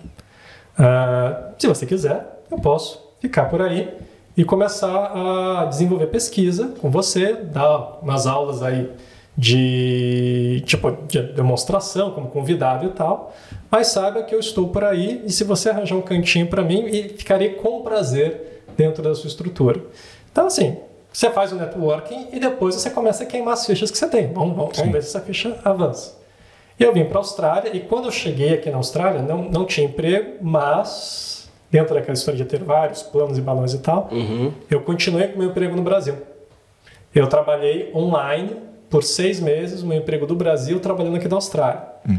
Jornada maldita, que vocês sabem que tem Caraca. 11 horas de diferença, mas eu dava aula para o Brasil, aqui da Austrália, antes de ter pandemia, antes de Sim. ter uhum. aula por Skype. Porque não tinha Sim. Zoom naquela é. época, não tinha essas coisas. Então eu dava aula por Skype para o pessoal no Brasil. Cansado. Quanto tempo você dormia nessa época aí? Oi? Quanto tempo você dormia nessa época? Tinha algum... Eu sempre dormi pouco, eu durmo ah. 4 ou 5 horas. Dava para conciliar? Então dava para dava conciliar. E tinha lá o meu cantinho na, na casa para dar aula e tal. Então, né, nesses primeiros seis meses, eu fiquei meio que circulando no, no, nos corredores aqui da ICU. Eu tinha a ICU como a, a, minha meta, porque eu via que era a faculdade que estava crescendo, via que onde era que tinha oportunidade. Eu tinha um bom relacionamento com algumas pessoas lá de dentro. E eu vim e fiquei ali na porta, né? Bate na porta, aí o pessoal entrava, dava um cafezinho e fechava a porta. Lá tava o café, né? Batia na porta de novo, o pessoal vinha, dava um muffin, aí eu comia. Então, tava ali circulando, circulando, circulando. Uhum. Até que a, apareceu uma oportunidade dentro dessa parte de logística de um professor que conseguiu uma bolsa e precisava de alguém para dar a aula no lugar dele. Eu peguei essa turma e comecei a dar. E essa parte que eu falei de comunicação, eu me dou muito bem, mesmo o inglês não sendo perfeito, é uma coisa que eu consigo fazer diferenciado. O pessoal, oh, que legal, esse cara, interessante. E eu usei a meu favor o fato de como eles veem o brasileiro aqui. Minha interpretação, eles veem o brasileiro como algo exótico no bom sentido. Hum. Então eu falava que eu era brasileiro, o pessoal, poxa, que legal, você é brasileiro, como é que é, como é que não é? Eles têm uma imagem do Brasil melhor do que a minha, inclusive, eles têm uma imagem muito bacana do Brasil. E eu usava isso para chegar mesmo, para falar, para conversar, para entrar na conversa, para começar a disparar, disparar, tá, tá, tá, tá, e ser um pouco o centro das atenções do que está acontecendo. Você ser notado, né? Uhum. Então eu trabalhei muito nessa história de ser notado nos corredores, uhum. ser notado, ser notado. Que não é, conseguir, isso não é lembrado. Né? Que não é isso não é lembrado. Conseguir essa primeira aulinha ali. Aí, de novo, a história da oportunidade. Eu estava conseguindo uma segunda aula para ajudar um cara numa disciplina nova, totalmente nova. Disciplina monstruosa, de 450 alunos. Aí o cara me treinando, assim, faltando duas semanas para começar, me treinando, me treinando, faltando três dias para começar, o cara surtou. O cara surtou, mental health, pulou Caraca. fora, não quero mais dar aula, não quero fazer nada, e abandonou o bar. O capitão abandonando o bar. Aí a, a reitora chegou para mim e falou: Escuta, você acha que você consegue dar conta de tudo? Resposta honesta que eu não dei para ela, claro que não. Essa resposta honesta, não tinha condição de, de, de tocar tudo. A resposta que eu dei para ela, claro que sim, claro, claro que sim. Aí peguei e, e aí, essa foi o período que eu trabalhei quase que nem um cachorro aqui na Austrália por uns meses seguintes a isso. Uh, inclusive, uh, vai ficar registrado, acho que a polícia vinha atrás de mim, fez exploração de trabalho infantil. Pô, que isso, cara? Porque eu corrigia a- a- as provas e entregava para minha filha para ela digitar no sistema.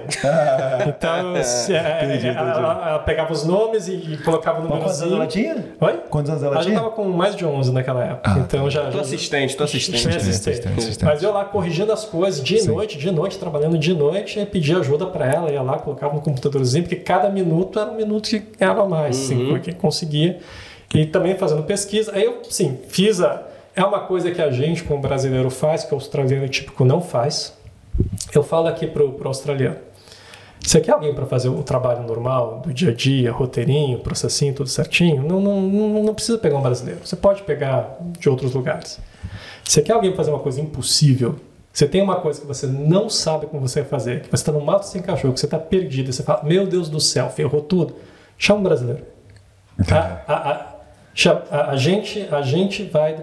E eu sou muito valorizado no meu trabalho hoje, porque às vezes o pessoal pega assim, os problemas que eles não sabem de onde sair, eu olho para aqui e falo, ah, ah, ah, ah. Faz, faz- faz aquilo. Faz, faz, faz disso, faz. Nossa, como, como- como- você consegue? Eu falei, gente, eu, eu, eu já passei por, por congelamento de poupança, eu já passei por plano cruzado, eu já passei por, por tudo que você possa imaginar na, naquele Brasil que, que faz você ser incrivelmente preparado e criativo. Ah, eu, a minha faculdade foi uma coisa assim aterradora. Foi a primeira vez que eu tive contato com alguma coisa que era muito além da minha capacidade e nem por isso eu desisti. Então a gente está acostumado a virar esse jogo, fazer o tal do, do impossível. Então eu virei esse jogo, fiz o tal do impossível com, com o pessoal, e aí nessa hora a porta escancarou, porque eu tinha o PIA, eu tinha salvado a pele deles, eles viram que, que eu, o que eu conseguia fazer no Brasil, eu consegui replicar aqui na Austrália, e aí o negócio começou a acelerar muito rápido. Aí eu entrei para ser um membro permanente da equipe. No que eu entrei, na mesma semana, eu já entrei para um cargo da diretoria, para ser diretores de assuntos acadêmicos, vamos dizer assim. E um ano depois desse cargo, a minha chefe da época, a Associate Dean, que é de, de- da parte de- de ensino da faculdade, foi tirar férias, eu comecei a ficar no lugar dela. Ela teve um problema com a familiar e teve que ficar afastada, eu fiquei no lugar dela. E assim, de novo, você estava totalmente capacitado para ficar no lugar dela? Não.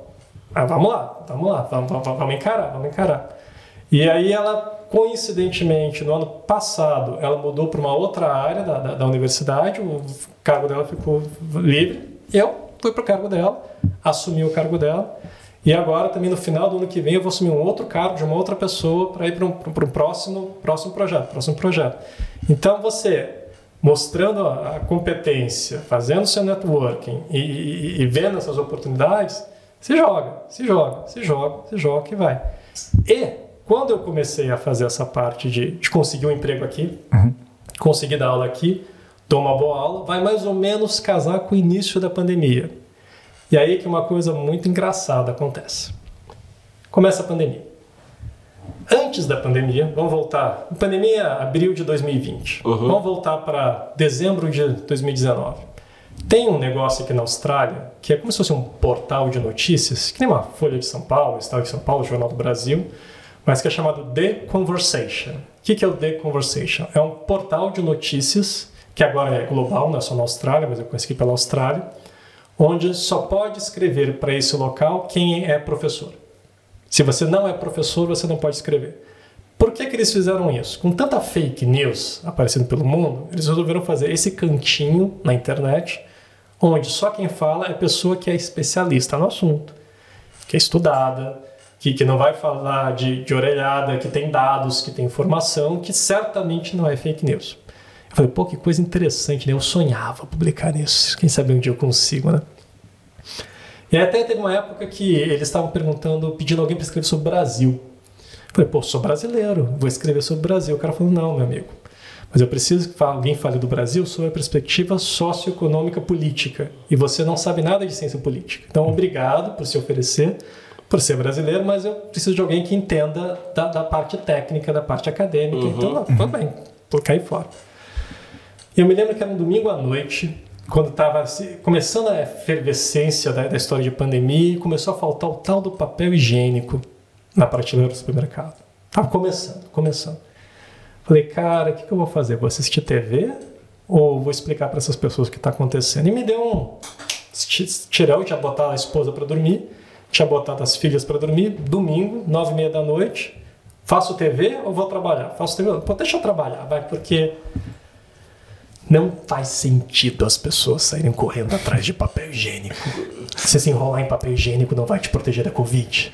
Não Vou fazer, faz. vou fazer uma. explicar pra galera, né? Porque às vezes a galera do Brasil não entendeu o que aconteceu aqui, né? É, as, as coisas que faltaram no na Covid, aqui em Puff, é na Austrália, né? Na Austrália.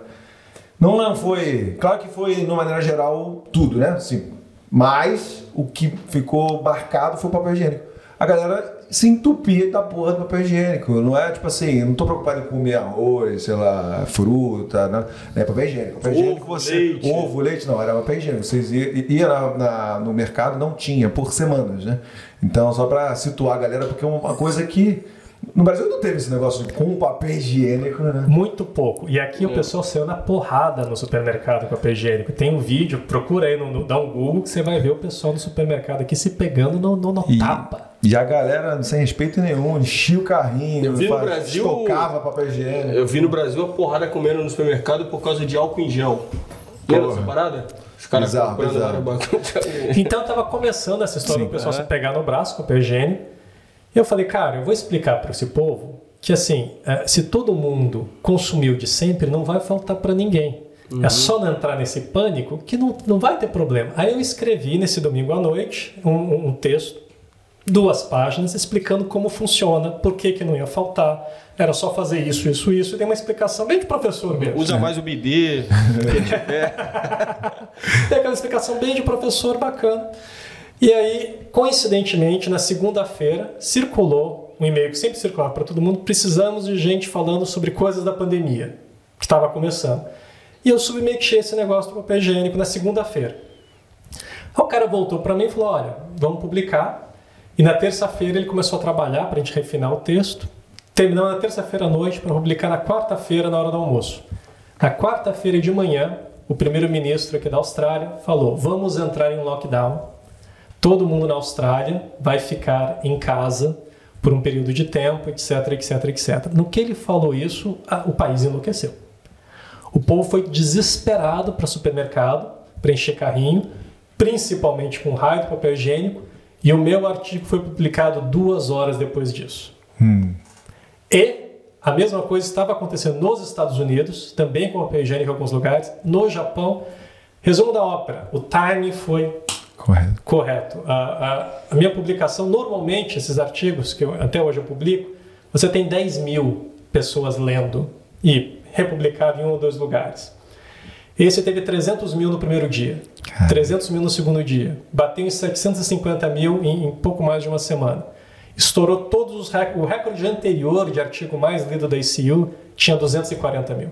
Foi três vezes o recorde Caraca. anterior. E o negócio assim explodiu. Todo mundo começou a ler, retuitar, repassar, repassar, repassar. Falei, cara, olha isso. Isso pegou bem. Aí tudo bem. Papel higiênico, até o cara foi. Depois veio me entrevistar. Cara lá da Inglaterra, que também estava tendo falta de papel higiênico lá. Cara da BBC, fazia entrevista pelo rádio.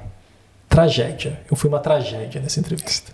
Eu, eu não estava preparado, não estava acostumado, foi horrível. Aí o negócio da pandemia começou a virar assim: falta carne moída, tá com problema disso, tá com problema daquilo. Eu comecei a escrever essas coisas e como eu peguei aquela parte do papel higiênico que, que atingiu um público muito grande, eu comecei a virar uma referência quando faltava alguma coisa na prateleira de supermercado, qualquer que fosse a coisa. E aí o que aconteceu? Desde então, eu já escrevi assim, uns 20 artigos para esse local. E o negócio começou a ficar muito grande. Eh, eu comecei a dar entrevista de rádio, já dei entrevista para todas as rádios aqui da, da, Austrália que você possa imaginar. Eu tenho no meu celular uns, umas 40 números de celular, diferentes rádios, entrevista na TV aqui, ABC News, ah, podcast também. E quando aquele raio daquele navio bloqueou o canal de Suez, talvez você se lembre aconteceu Sim, sim. aquele navio ficou quase um mês ali É. Sim. Naquela época eu já tinha feito uma certa amizade com o cara do The Guardian, que é aquele jornal inglês. E eu tava no metrô, pegando o metrô, vindo lá pra cima lá de Clarkson, descendo aqui pro centro. E o cara, esse meu amigo do, do- do- da Inglaterra, ele falou: Olha, Eu, eu não vou conseguir publicar isso agora, mas virou um navio lá no canal de Suez e o pessoal do Washington Post está precisando de alguma coisa. Você me manda? Falei, cara, para já, no metrô, 25 minutos, dedilhando ali no celular que nem um louco. Send. Claro que não foi uma coisa grande, foram uns 3, 4 parágrafos. Mandei lá para o Washington Post, pegou certo, pegou o momento, pegou a madrugada, os caras publicaram no Washington Post. Aí, claro que eu cheguei no Washington Post, o negócio subiu para a parte seguinte. Aí um cara da Turquia, da CNN, tipo da Turquia, me ligou, cara, você pode falar ao vivo aqui pra gente? Não sei o que. Eu comecei a fazer essas coisas, mano, assim, rádio, TV, ao vivo, Blick e tal. E comecei a ser traduzido. Hoje em dia eu estou traduzido em última vez que eu tinha visto, acho que uns 25 idiomas, Caraca. mais de 40 países. Que voice over dessa, dessa entrevista? É, não, todas as, sim, as coisas que eu tenho escrito desde então. Sim. E eu virei uma referência, uh, meio que, que nacional e internacional, para falar dessas coisas. E, inclusive, assim, você vai ver lá o, o que eles chamam de reach, alcance. O meu uhum. alcance uhum. atual é de 2,5 bilhões de pessoas. Caraca, velho. Então eu posso dizer que as coisas que eu publiquei no, nos vários jornais, por aí, TVs tudo eles fazem a continha, eles controlam tudo isso. E o meu reach é 2,5 bilhão atual. Então, assim, eu me dei bem com microfone, com TVzinha, encaixei. Uh, consigo falar de um jeito que as pessoas entendem e não é aquela coisa muito acadêmica que fala assim, só com monotônico e enche o saco de todo mundo. e isso coincidiu com essa minha momento de entrada e consolidação na SEU. Então todas as coisas se juntaram para me colocar numa posição lá que hoje é uma posição muito boa, nessa parte de cadeia de suprimentos, de logística, que é a área que eu vou assumir a partir do, do final do ano que vem. Então, esse é o resuminho a ópera. Boa. Aí, já pensou? Essa entrevista aqui, chegar nesses um bilhão de pessoas? É. Mas tu não usa Twitter? Tu não usa Twitter? Cara, eu não sei o que é Twitter. Também não usa essa porra. Eu não sei, não, não, não sei não, essa eu porra. também não. Eu é só porque... É porque, exatamente, porque você publicando e uma galera que já te segue que, que no caso aí, se pô, você vira referência, a pessoa ela vai ficar procurando, esperando alguma coisa de você toda hora. Então, pro Twitter, isso Não. aí é. É, eu, falo, eu tenho o Legal, né? LinkedIn, LinkedIn tem também, tô, conecto, não, não, não, não tenho frescura com o LinkedIn, então, viu, meu nome é Flávio Macau, você no Brasil quer conhecer, saber um pouco mais, então manda bala do ac- accept para tudo. O LinkedIn eu administro um pouco, mas, cara, eu não, nunca tive Twitter. Facebook eu tive nos primeiros seis meses, lá nos anos 2000 e pouco, nunca mais. E TikTok eu sei pelas minhas filhas. E, e, e olha lá. Hoje sei, nós vamos gravar uma dancinha aqui pro TikTok. cara. Instagram também não usa. Instagram né? não? Não, Mas, não, é, não cara, sei de rede nada. social é fogo, né, velho? Então, é, amo odeio, né? Tem tanta coisa boa, mas também tem coisa, tanta coisa ruim, né? Que às vezes é melhor ficar. Cara, eu, eu tenho dificuldade de acompanhar. Eu já não tenho mais essa É. flexibilidade de aprender tantas coisas novas. Hoje em dia, se eu parar de esquecer as coisas, eu já estou contente. O, o Twitter que, que você falou, o Twitter ele lembra um pouco aquele clubinho aí que você falou. Tem um clube, aí tem. Que fica meio que um clubinho fechado ali, né? Até tentaram fazer uma rede social nessa pegada aí. Não tinha uma rede social que tentaram fazer que não parece que não, não foi pra É, o- o frente, não. clube lá. Panelinha, né? Não, deu, não deu muito bom, né? E vem cá, é, como que entra assim mais é, o assunto logística mesmo puro na sua vida é, aqui na Austrália? Você, você tá dando aula e tudo mais, mas assim, na- na- nesse assunto, nesse tema, o que, que a gente pode falar para os nossos seguidores de, de- que, que gosta da área, que quer trabalhar? É, o que, que você pode falar para a gente? Venha para cá. É, é o momento. É o momento. Porque ah, eu acabei entrando aqui nesta parte de logística e dentro da ideia de desenvolver oportunidades e networking, eu entrei nessa associação, que é uma das grandes associações de logística aqui da Austrália.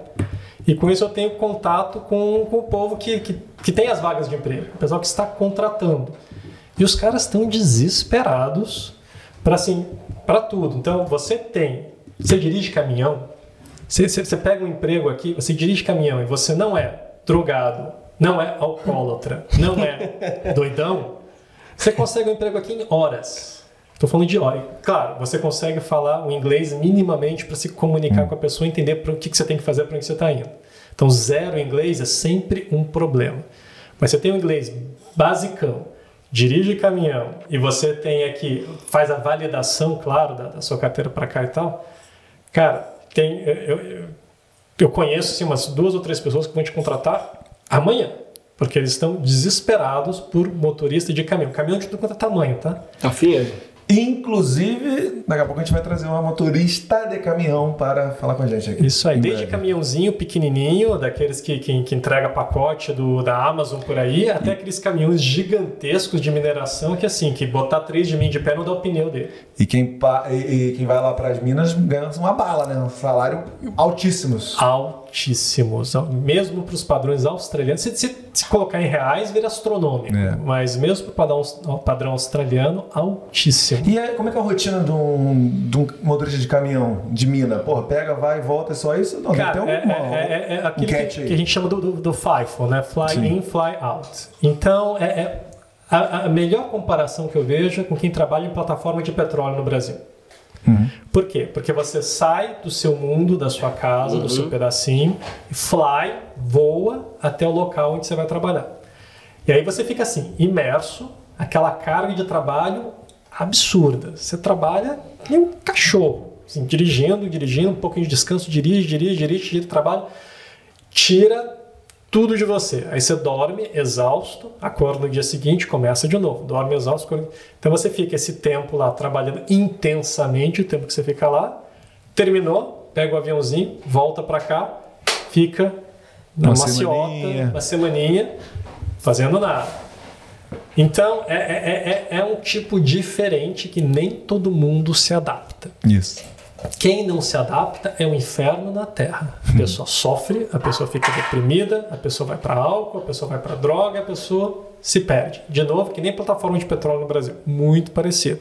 Agora, tem gente que, que consegue trabalhar nesse ritmo, nessa rotina. Então, para essas pessoas, é um big de um achado, porque não vai te exigir assim um, um grande currículo acadêmico, coisa que eu valho. Não, você vai lá, você tem, você tem a técnica, você tem a habilidade, está reconhecido, tem um papel dizendo que você é capaz de fazer aquilo. Vai para lá, trabalha aquilo, faz uma grana federal, volta e faz um pé de meia. Faz um pé de meia. Com 5, 10 anos fazendo isso, você faz um senhor pé de meia. Porra, tem um cara que trabalhava no restaurante, pizzaiolo, largou o trampo. Francesinho? Não, não, não, não, não, o, o italianão lá, o, o- já, ele, pô, ele trabalhou comigo acho que uns 6 ou 7 anos, cara. Pô, o maluco ralava pra caraca, cara. E aí ele largou e foi trabalhar, voltou pra área de logística, né? Tá dirigindo caminhão com uma empresa aí de, de metais e tal. Mano, eu trombei ele já duas vezes ele falou, mano, tô, tô no trabalho que eu pedi a Deus. Não tô mais trabalhando sábado e domingo até 10, 11 horas da noite. Tranquilo, faço meu trabalho lá, tenho meu momento de paz lá sozinho, tudo mais.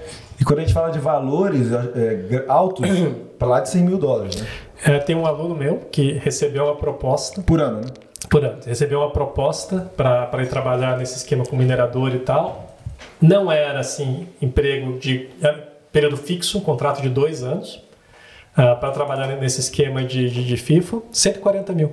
Caraca. Tra- há 12 horas por dia, uma rotina, deve trabalhar o quê? Du- dois, duas semanas in, duas semanas, uma semana out. Um, um, um, é, é, é, é. Dois ou um. Pô, e a esquema. pessoa que tá pensando assim, falando assim, ah, mas não é possível, o cara chegou, conseguiu o trabalho aí, rapidinho, chego.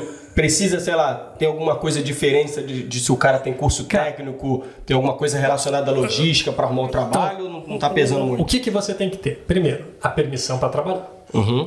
Então, se você está no visto de estudante, você nunca pode fazer FIFA. Não, não, não dá, simplesmente não dá. Porque o seu visto de estudante te permite trabalhar no máximo 20 horas por semana e não te permite fazer aula online. Então, o visto de estudante, você tem que estar lá fisicamente na sala de aula. Então, é incompatível visto de estudante com FIFO. Então, essas alternativas de FIFO são para quando você, por exemplo, já terminou o seu mestrado, já terminou o que você veio estudar aqui, que te dá aquele tempo a mais para continuar na Austrália, te dá a permissão para trabalhar. Você tendo a permissão para trabalhar, aí você consegue entrar no esquema. Então você tem que ter a permissão para trabalhar, você tem que ter a comunicação, então você tem que ter o inglês suficiente para você eh, interagir com as pessoas, entender o que tem que fazer, ser uma pessoa minimamente sociável. E você tem que ter o skill específico, seja lá qual for. Então, ah, caminhão de 200 mil toneladas.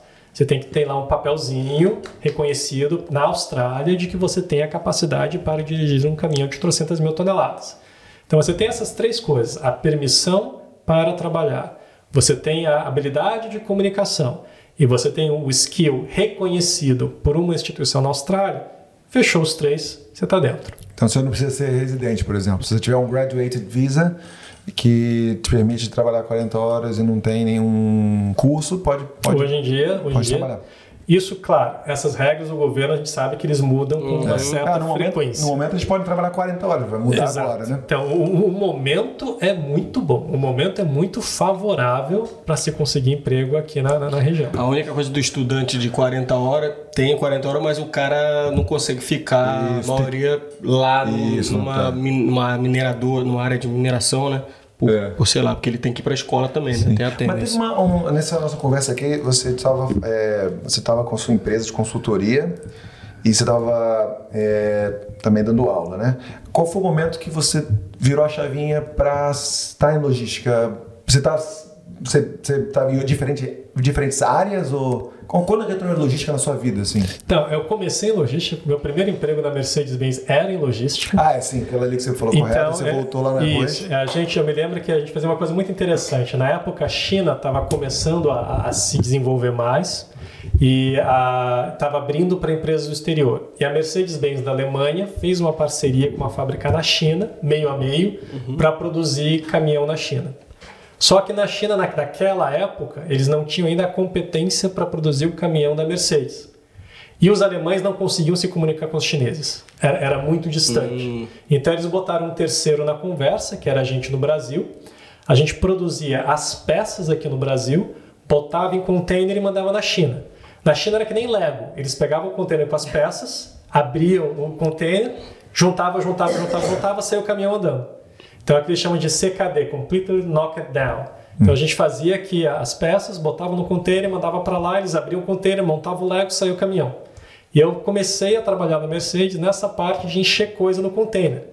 Então, momentos engraçados, né? Que quanto mais coisa você consegue colocar dentro do container, mais feliz o chefe fica.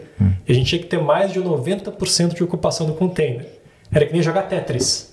Então você pegava uma coisa, colocava dentro de outra, dentro de outra, pega o banco dentro da cabine, pega o, o tanque de combustível, coloca embaixo do banco, pega o escapamento, coloca aqui, vai juntando, juntando, juntando, que nem um brinquedinho de Tetris, fecha o container e manda embora.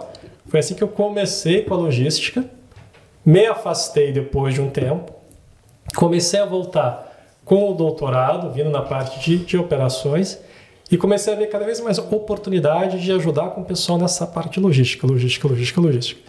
E quando eu cheguei aqui, eu comecei a ter essas oportunidades nessa parte de transporte, o que eles chamam de cadeia de suprimento. E a cadeia de suprimento é praticamente tudo, desde o começo da, da produção do- do- dos insumos básicos até chegar o pacotinho na casa de fulano. Então pega toda esse pedação.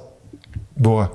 E aí, você tem. Se você fosse. A gente adora fazer comparação. E também é legal sempre falar, né? Que a gente Sim. aqui é muito cabaço em todos os assuntos, né? Então a gente precisa de tudo mastigadinho.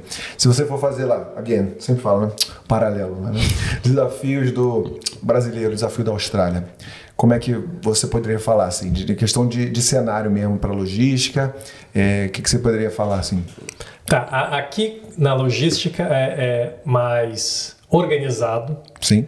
Ah, você tem equipamentos melhores, você tem vai, o cami- caminhão é melhor, o guindaste é melhor, o sistema é melhor, tem mais automação, é, é- é muito mais, ah, muito mais, é um pouco mais avançado que no Brasil. E se você for para a parte de mineradora, aí é muito mais avançado que no Brasil. Aqui você já tem o trem totalmente automatizado, que com locomotiva carregando 50, 60, 80 vagões, que não tem motorista, não tem ninguém, não tem uma, uma pessoa dentro daquela locomotiva. Aqui o pessoal segue a- as regras muito direitinho. Então, tudo ali certinho, certinho, certinho, certinho. Eu brinco às vezes que o australiano é o alemão do sul, né? Você fecha toda a papelada, você faz os checks nas caixinhas, faz tudo certinho, tá tudo bem. Você tenta ir um pouquinho fora da caixinha, começa a dar problema, começa a dar errado. No Brasil, não. No Brasil, o cara vai assim, né? Pô, mano, e aí? Você, consegue, você pode fazer tal coisa pra mim? Ah, vá, vá, vai lá e faz. Cara, você pode dar um jeitinho com isso? Tá, lá dar um jeitinho. Pô, o caminhão quebrou aqui, se a gente pegar a peça daquele, junta com aquele, tal, tal, tal, e o cara vai lá e, e dá, dá, dá, dá daquele jeito. Então eu diria que o Brasil funciona mais na base do improviso e aqui na Austrália funciona mais na base do planejamento. Entendi. E aí, se você é uma pessoa assim, extremamente improvisante, que odeia planejamento, você vai viver uma vida muito infeliz por aqui. Sim, você vai, vai conseguir, vai, mas você vai ser infeliz. Uh, se você é uma pessoa que adora planejamento e vai se mandar para o Brasil, você vai ser uma pessoa muito infeliz, porque você vai olhar aqui e meu Deus do céu, como é que eles estão fazendo isso? Sim. Ah, entendi. Não, e também outra coisa que eu também ouvi o pessoal falando aí recentemente foi que justamente nesse assunto que você tocou aí no Brasil, o pessoal, o cara ele é contratado para exercer tal função na empresa e ele acaba acumulando outras funções, só que o, o, a grana ali, a bufunfa, não acompanha, né? É. Isso é uma parada que não rola aqui, então. Aqui é uma parada que não rola. Aqui o, o pessoal, assim, ninguém vai fazer um mau julgamento de você porque você faz as coisas que estão na sua descrição de trabalho e nem uma vírgula a mais. Hum. Ninguém vai te criticar por isso. No Brasil, pô, o cara não ficou de hora extra, olha lá, bundão. não, não, não, não, ficou com todo mundo na hora extra. Aqui ninguém vai te criticar por isso, aqui eles levam muito a sério que o combinado não é caro. Hum. Então eu combinei 10 horas, é 10 horas, combinei 20 horas, é 20 horas, combinei salário, é salário. Então tudo aqui funciona no, no, organizadinho.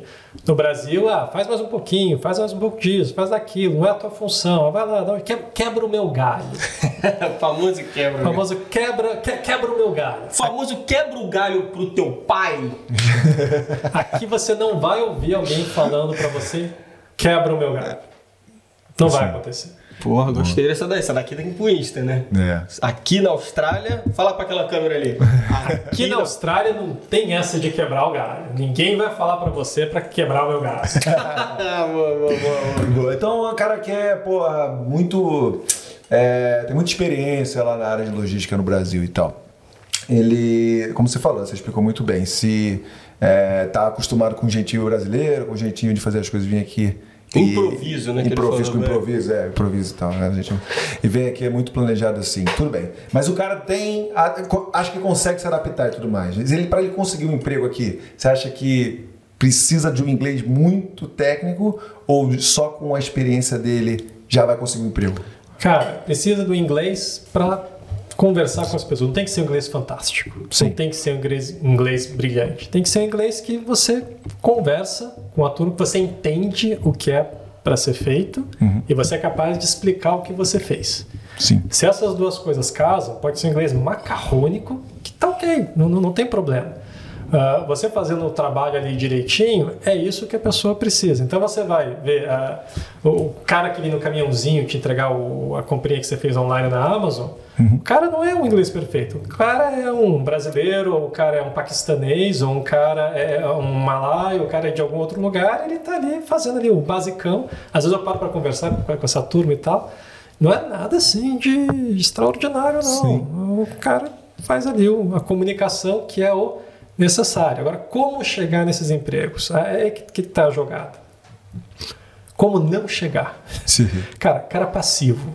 Então, o cara que fica esperando para o emprego chegar na, na, na, porta dele, ou que só vai em site tipo do SIC de emprego e, e acha que está fazendo o trabalho dele. Não.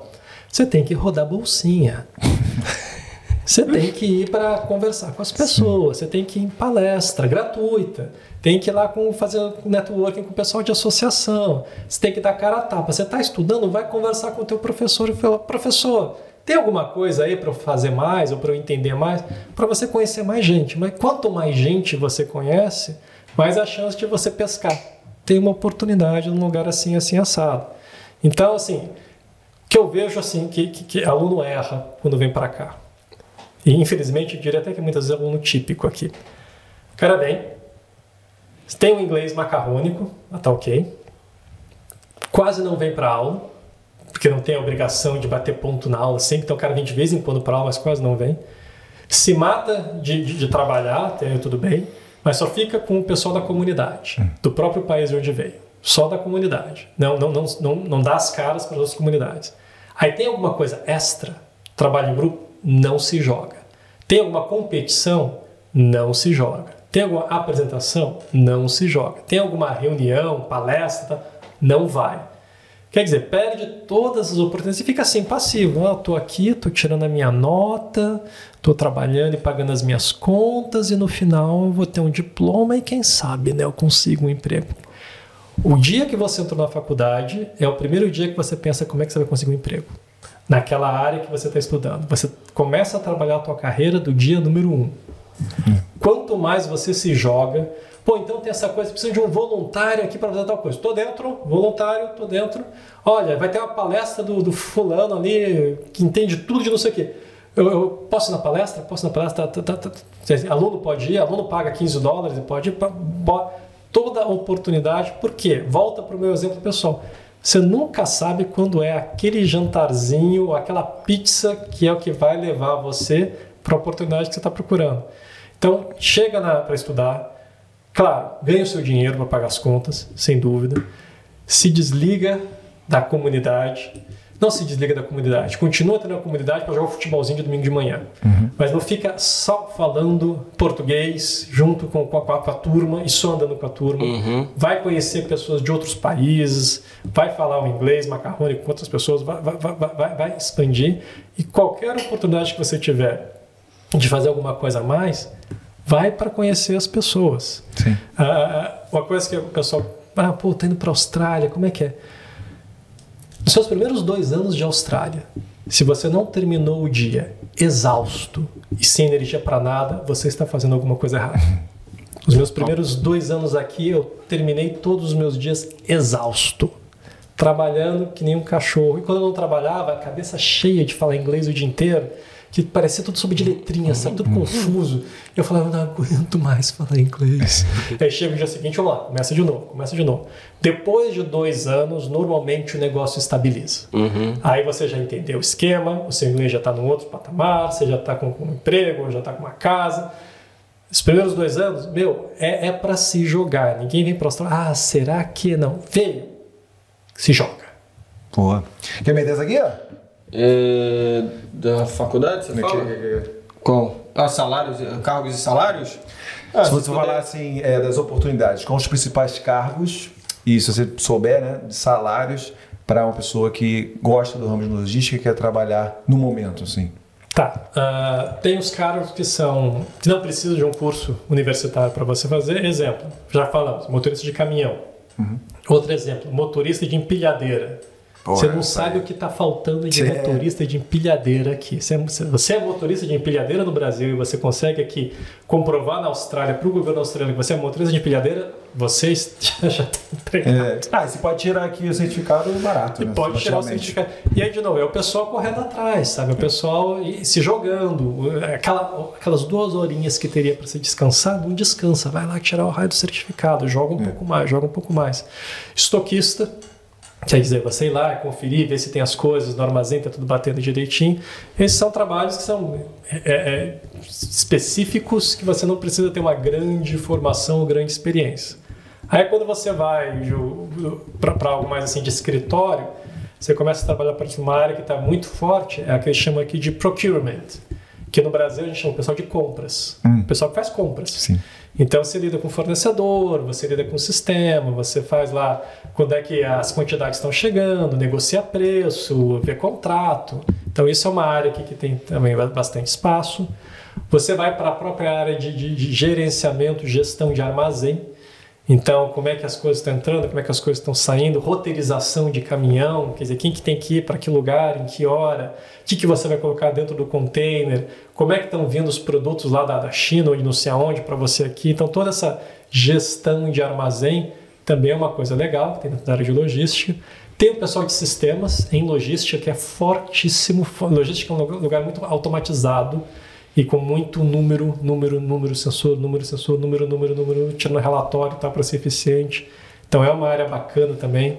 Você entra lá no sistema e monta as tabelas e monta o gráfico e fala: pô, bicho, a gente vai ficar aqui sem caminhão daqui a três dias.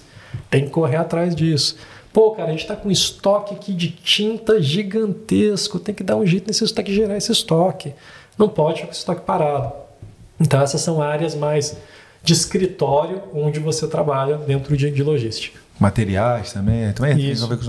E salários mais ou menos assim, uma média que o pessoal paga por aqui? Eu sei, caminhão 140 na mina, já sabemos. Cara, então, o salário tá, tá, meio, tá meio estranho ultimamente, é. porque o. Bem negociado, tá, tá, né? inflacionado. É. Tá inflacionado. Mas você, assim, dirigindo uma empilhadeira hoje, você vai conseguir botar uns 70, 80 mil no, uhum. no bolso, empilhadeira ou um caminhão, se não uma pessoa assim Trabalhar na Bunnings, trabalhar em qualquer lugar desse aí, né? Você, que- você- vai, você vai. Ah, e a hora que você vai para a parte de escritório, você começa a passar do- dos 100 mil, 100 mil, 120 mil, 140 mil. Se você for um cara assim, mago de sistema, que entende tudo de SAP, que sabe fazer lá aqueles robozinhos para você fazer, fazer análise de dados.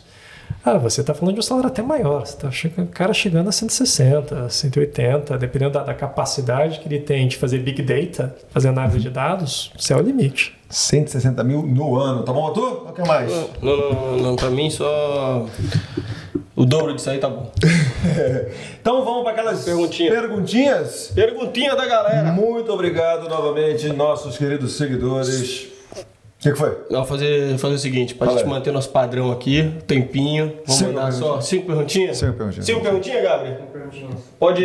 esco- Seleciona aí, pega cinco perguntinhas da galera aí que deu uma moral pra gente. mandando- Você me interrompeu, eu agra- eu agradecendo a galera aqui, cara. É, pra dar moral pra galera aí, Então, falar valeu, cinco valeu, perguntinhas, galera. né? Tá bom, agradece aí. Galera, obrigado aí, pô. É, nossa, valeu por ter participado aí e tal. Sempre segue a gente no Instagram lá pra mais perguntas. né? Enquanto o Gabriel tá se organizando aí, enquanto o Gabriel tá se organizando ali, eu posso lançar uma do Gabriel? Gabri pergunta, Gabri pergunta, Gabri pergunta. Novo quadro aqui do canal. Isso, cara. Gabriel falou a vinheta, a vinheta. Vinhetinha, vinhetinha. O Gabriel falou aqui antes dali, quando a gente tava em off, né? Ele falou assim: O que, que você fez? Você falou? Sabia dessa aí? Tu não sabia, não. Não, não. O que, que você é formado? Técnica em logística. Ah, é? Técnico em logística. hoje. Cara, Por onde? Por onde? CGEP. Aí, ó, viu? Aí ele lançou uma perguntinha aqui, ó. Aqui se usa bastante just in time? Cara, Justin Time já foi assim a, a garota mais bonita da festa pra todo mundo por muito tempo. Era todo mundo apaixonado pela Justin Time. Ela chegava, parava o trânsito, sabe? temos que ser Justin Time, temos que ser Justin Time. E pegou também a Austrália, como pegou em todo mundo. Você Ah, pode ler, por favor, com todo respeito, explicar pra galera o que, Que que é Just in seria? Time? Para Obrigado. cabaços como, nós- como nós aqui. Just in time é o seguinte: toda vez que você tem um pacotinho no seu supermercado, no seu armazém, aquele pacote parado, ele está gastando dinheiro. Então, just in time é, pô, tô vendendo papel higiênico, o papel higiênico vai chegar no momento em que o cliente já vai vir comprar. Então, eu tenho o mínimo de estoque possível. Chegou o caminhão de papel higiênico, eu coloco ele na prateleira, os clientes já chegam, já pegam, não tenho mais nada sobrando guardado. A hora que vai faltar, chegou o próximo caminhão e me abastece. Just in time. Então, assim, che- chegou na hora. A hora que vai acabar, just in time, chegou um caminhão novo. Chega um caminhão novo. Chega um caminhão novo. Então, o esquema do just in time é isso. Você não tem estoque, você praticamente zero estoque, e você trabalha assim, você conhecer profundamente o que as pessoas precisam comprar, as quantidades, para você ter sempre a quantidade certa na hora certa, no momento certo, e não ficar com coisa em estoque. Porque estoque é caro, porque estoque é dinheiro. Perfeita a explicação. E assim, é muito gostoso o Just in Time, Toyota que começou com isso um tempão atrás, que beleza, funciona, funciona. Just in Time é lindo quando tudo dá certo. Aí o que acontece? Você começa assim a fazer um Just in Time, que você sai do seu quintal e começa um Just in Time global, e a sua pecinha está vindo lá de Singapura, Quer dizer, você confiar que o caminhãozinho vai, vai entrar no navio na hora certa, o navio vai chegar na hora certa, o container vai chegar na hora certa e vai mandar até você, tudo vai funcionar em just in time, você está dando um pouquinho de sopa para azar. E teve muita gente fazendo isso, zerando o estoque e tentando fazer, mesmo com cadeias globais, fazer um negócio chegar just in time. Aí deu a tal da pandemia pandemia que aconteceu, lockdown em um monte de lugar, para porto, para ferrovia, para caminhão, para tudo. Quer dizer, aquele caminhãozinho que chegava para você na hora certa, acabou, mano. Aquele caminhãozinho não tá chegando mais para você. E o teu cliente tá ali gritando com você: "Cadê o meu papel higiênico? Cadê a minha peça de reposição do carro? Cadê minha bicicleta? Faltou bicicleta aqui, acabou a bicicleta. Eu fui em 2021 fui comprar bicicleta para minha filha, não tinha bicicleta. Eu tô ligado que uma, uma pá de gente comprou pra fazer entrega de Uber, de aplicativo, né? Pode crer. E aí eu não tinha bicicleta. Acabou, porque era esse negócio de just in time, quando precisar chega. e tal. Eu fui na loja e o cara falou: olha, eu, eu, eu não tenho, eu talvez chegue daqui a três meses. Uhum. Então o pessoal, just in time, sim, era muito forte, só que o pessoal percebeu que quando deu a pandemia, quando alguma coisa dá errado, pode dar errado muito errado. Então o que você tem agora é uma coisa mais equilibrada, mudando um pouco porque eles estão chamando de just in case. É. Quer dizer, vai que acontece alguma coisa, deixa eu ter um estoquezinho aqui, just in case, vai, deixa eu ter. Porque senão eu tô muito lascado. Ainda tem coisa em just in time, mas muita gente tá mudando agora para um just in case. Caraca, Aí. Gabriel, você fez uma pergunta muito boa, hein, cara? Você Só é o por causa cara. disso. Não, ah, gostei dessa pergunta. Só por causa disso, quatro perguntinhas da galera aí. Só por causa disso vai ganhar papá do papai. Exatamente. Inclusive, essa parada que você falou, mano, a pandemia, por exemplo, o restaurante italiano que eu trabalho. Uma pá de coisa, mano. Os caras, é, só daqui a três meses. Tu tem uma porrada, pra tu ver como logística até nisso, né? Tipo, porrada de receita, a gente teve que adaptar. Porque tinha produto que o cara falou, ah, você, ao invés de você usar queijo talejo, você vai ter que usar queijo fontina, que é o que eu tenho mais em estoque. Muda a receita de um prato. Bagulho doido. É isso aí, vamos que vamos. É, boa, boa, boa. Bora, Gabriel. Tá com a pergunta pronta aí? Então, Taca primeira teu pai. pergunta, Gabrieleiro! Galera do Spotify, sempre, como sempre, muito obrigado pela audiência. Venha dar um alô pra gente. Galera do Deezer também, vem aqui no YouTube e dá uma visualização para nós! É isso, dá aquela fortalecida. Exatamente. Caio CRDS, sempre com a gente, grande amigo. A logística é focada para o meio interno ou trabalha com logística de comércio exterior? Vamos lá. Ah, Aqui na Austrália, comércio exterior é muito forte. É muito forte porque se produz muito pouco na Austrália. A Austrália fez uma opção, e eu até entendo a opção que ela fez, de se concentrar em algumas coisas e o resto não, não tem fábrica de carro na Austrália. Hoje em dia, todos os carros vendidos na Austrália vêm do exterior. A última fábrica de carro da Austrália fechou quatro anos atrás. Então, muita coisa. Qual era? Era a da Holden, Holden, que é a Holden. Chevrolet lá no Brasil. Fechou quatro anos atrás. Então, na Austrália, sim, carro tem que vir do exterior, laptop tem que vir do exterior, muita coisa de, de- de- até mesmo de molhos especiais e queijos e tudo mais vem do exterior. Aqui a gente importa coisa pra caramba. Então, essa parte de comércio exterior na Austrália é muito forte. E também tem a parte interna, quer dizer, depois que chegarem esses containers para cá, como é que você faz para movimentar eles aqui dentro? Como é que você faz sair do container e chegar até a loja, chegar até o restaurante, chegar até a pessoa que está comprando? Essa é a parte interna da logística. Onde está a maior parte do dinheiro e da atenção e da demanda atualmente? Comércio exterior tanto para exportar quanto para importar. Mas isso não diminui o fato de que você tem que gerenciar o quintal de casa também e tem que fazer essas coisas circularem aqui dentro. E você acha que essa escolha da Austrália de não ter a. a, a é que fala? A fábrica aqui é questão de mão de obra, falta de mão de obra ou não? A, a- a questão é a seguinte, né, e é uma escolha que, que, que eu concordo. Quando o mundo vai ficando mais globalizado, é difícil você ser bom em tudo. Principalmente se você é um país pequeno. E a Austrália, em termos de população, é um país pequeno, tem 25 milhões de habitantes. Vizinho da Indonésia, que tem 200 e tralalá milhões de habitantes. Você sendo um país pequeno, você vai querer produzir carro para fazer o quê? 100 mil carros, sei lá, por, por, por mês? É, é pouco. 100 mil carros faz uma fábrica na China por, por semana. É, é uma é uma outra ideia. Então a Austrália percebeu que não dava para ser competitiva em todas as coisas. Então deixa eu ser competitivo em algumas coisas que eu estou escolhendo e nessas eu sou o pica grossa do mundo. Ninguém é melhor do que eu para fazer isso. E eu vou fazer uma grana enorme com isso. E as outras coisas eu vou pegar de quem quer que seja o manda-chuva daquela outra área que está ali. Então você vai ver lá, onde é que a Austrália manda? Parte de mineração, óleo e gás, é, assim, o que a gente tem aqui é, é muito, muito à frente da maioria dos outros lugares. Ah, parte de manufaturado, de, de produto assim comum, móvel. Você não tem praticamente fabricação de móvel na Austrália. O móvel vem tudo da Indonésia, do Vietnã, roupa também está tá vindo tudo de fora. Então é, é uma opção que eu acredito que faz sentido, porque se você insiste em ficar fazendo todas essas indústrias, todas essas coisas, vai ser caro, não vai ser na mesma qualidade e você não vai estar no top da parte de tecnologia. Então, no lugar de você jogar todos os esportes na face da Terra, escolhe um ou dois esportes e vai ser bom pra caramba no esporte que você escolheu. É isso que a Austrália fez. Porra. Aula. Aulas. Aula. Aulas. Próxima pergunta, Gabriel. Não... Mais uma do Caio. Qual foi a exig- a exigência mais forte que você percebeu dentro do processo de recrutamento? Acho que tem mais algum aí, caso tenha passado por esse processo. Pergunto isso porque pode ter entrado por indicação. Cara, é ati- atitude. É. É atitude. É, é você se, se posicionar e você chegar lá e dar a cara a tapa e conversar com a pessoa e se interessar e você resolver o problema da pessoa, não ficar de frescurinha. Tô aqui para trabalhar, tô aqui para me entregar, sou competente. Vamos lá, não tenho medo. Vou errar de vez em quando, tudo bem, mas eu vou aprender com esse erro, vou dar a volta por cima. Eu tenho uma atitude positiva.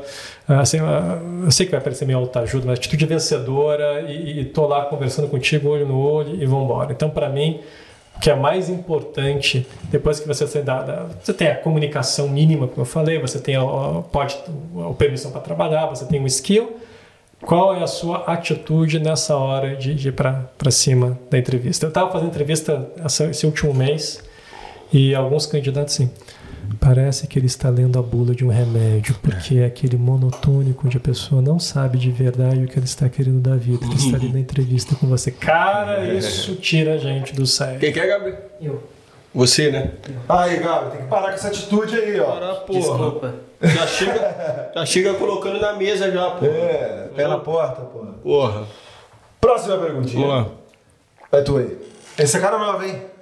Cara nova, pergunta, imagino eu, do Rodrigo Quintanilha. Quer saber como Rodri, é o Rodri, é o Rodri. É o Rodri, porra, nosso agora parceiro Rodri. Como é o mercado para técnicos em logística na Austrália? Cara, a- a- aqui na Austrália não é muito diferente do Brasil. Você vai perguntar para a pessoa que está trabalhando em logística, e aí, que, que- então, onde tu começou? Ah, eu era contador. Ah, eu vim de marketing. Ah, o pessoal não vem da área de logística. O pessoal, de repente, se percebe fazendo logística. Então, a hora que você tem um- um- um- um conhecimento técnico para valer na área, você está à frente de todas essas pessoas. E o mercado, nesse momento, é um mercado muito bom. Parte logística está crescendo com essa parte de, de- entregas online, da, da pandemia, de tudo virar online. Está mudando tudo. Então, antes você tinha assim, a- aquelas lojas de departamento, tipo CIA, e você tinha um jeito de fazer logística. Agora essas lojas estão entrando tudo pelo cano e estão mudando para o canal online. Então, essa movimentação sempre traz muita, muita oportunidade. Então, você ser um técnico que é da área de logística, você entender qual que é o pepino que aquela pessoa está passando, e você já ser capaz, logo de cara, de, de- dar uma contribuição e começar a apontar aquele barco na direção certa, com certeza você está um passinho à frente. E o momento, de novo, aqui da Austrália, que de Perth principalmente, os negros estão desesperados para gente que saiba e possa trabalhar nessa área e em outras áreas também. Boa. Demais. Eu, assim, vou, vou perguntar a sua opinião sobre isso, que é fogo. Eu tenho visto cada vez mais, ah, principalmente depois da pandemia, que os, as interações humanas estão ficando um pouco mais complicadas. No sentido de, quando a gente teve esse lockdown e tudo mais, passou a ser tudo online. Compras online, atendimento online e tudo mais. Você vai. Você percebeu assim que o, o, o tratamento nas lojas que você vai, é, qualquer lugar que você vai aqui, né? Restaurante, e você é tratado de uma maneira meio apessoal, assim, uma coisa mais jogada ou não? Ou... Eu, eu diria que mais apessoal sim, daí a dizer que isso é mais jogado, não necessariamente. Eu diria que é diferente. Ah, então, a, a gente, eu comecei, trocentos anos atrás, quando ia no restaurante, pegava um menu e tinha que ficar lá, escolhendo, decifrando, conversa com o garçom e coisa e tal. E hoje em dia, aqui você vai no restaurante, você pega o código de barras, vê a leitura, faz a- o seu pedido na própria mesa, direitinho do jeito que você quer, aperta um botão, já paga, e o garçom só vem para entregar para você o pedido que você fez quando você não vai buscar no, no galpão. É melhor, é pior? Cara, vai ter gente que vai falar, graças a Deus eu não tenho que falar com outra pessoa. Deus é mais aleluia, como é gostoso, faz isso no meu celular. E tem gente que vai dizer, olha, eu queria conversar com alguém, faz parte da minha experiência aqui no restaurante conversar com outras pessoas. Então, sempre vai ter gente feliz e sempre vai ter gente triste com essa história. E a gente ficar assim debatendo se é melhor ou se é pior, eu diria assim, cara, não vai fazer diferença. Por quê? Eu olho para as minhas filhas. Para elas, é o normal. Então, elas não têm essa história da, da memória que o pai tem de como eram as coisas, não sei o quê. Para ela é totalmente natural chegar no restaurante, ter a conversa pelo, pelo tal do, do Zoom, do WhatsApp, do TikTok. Então, a- a- a- o mundo ele sempre vai se preparando para quem está chegando. Uhum. Então, esse novo jeito de ser apessoal não é nem bom nem ruim, é uma característica do pessoal que nasceu jogando Minecraft.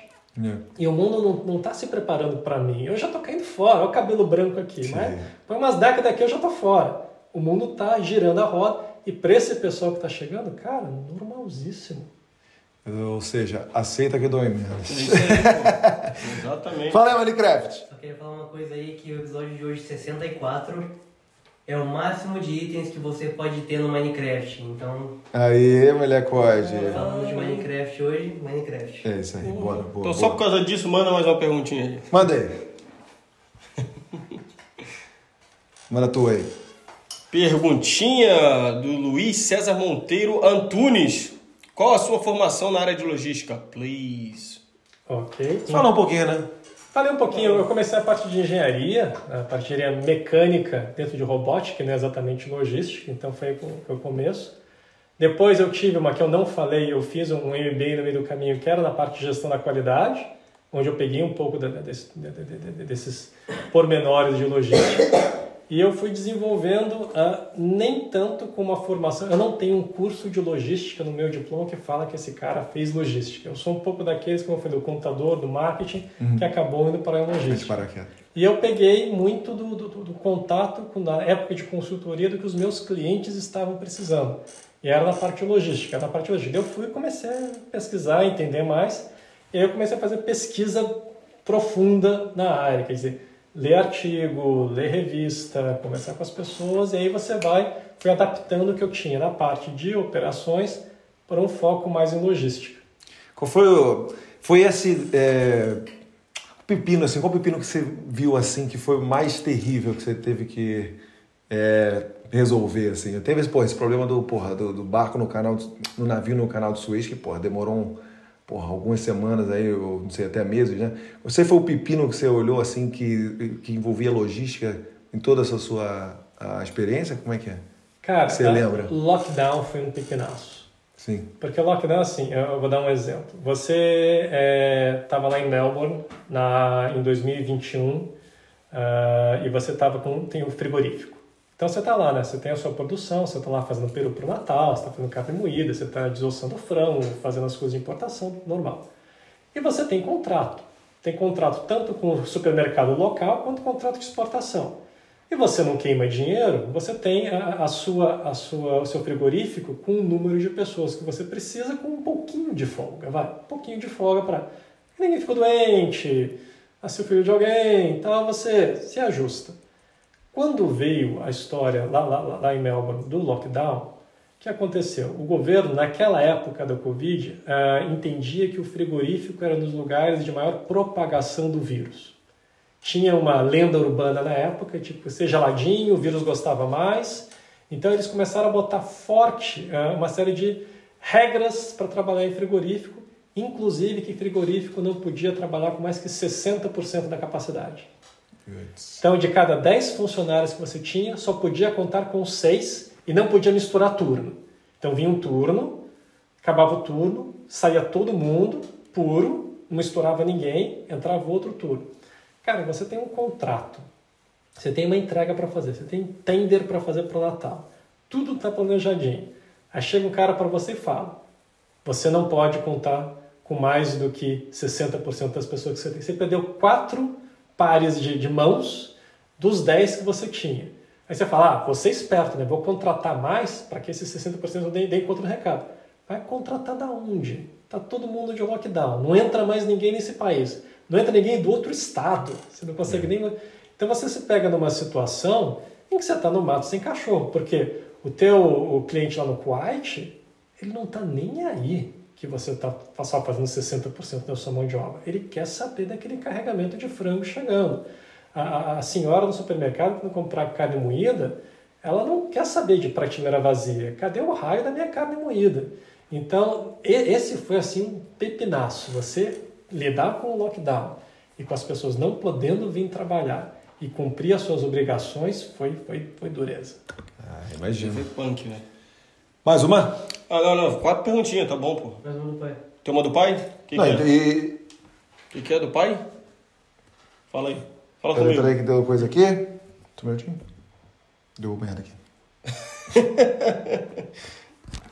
Perguntinha do pai. Ih, deu. O pai tá curioso hoje, hein? Oi? O Calma pai aí. tá curioso hoje. Fica, segura aí. Vou botar aqui. Pai tá curioso hoje, hein? É, essa porra é uma merda. Ué, deu agora quando tu apertou pro. Não, não, dá merda. Às vezes dá essa porra. Só um minutinho. Fala aí, meu Gabrielino. É, Então, eu queria saber quais são os meios de transporte mais utilizados aqui, tipo, pra, trans, pra transportar material ou commodity.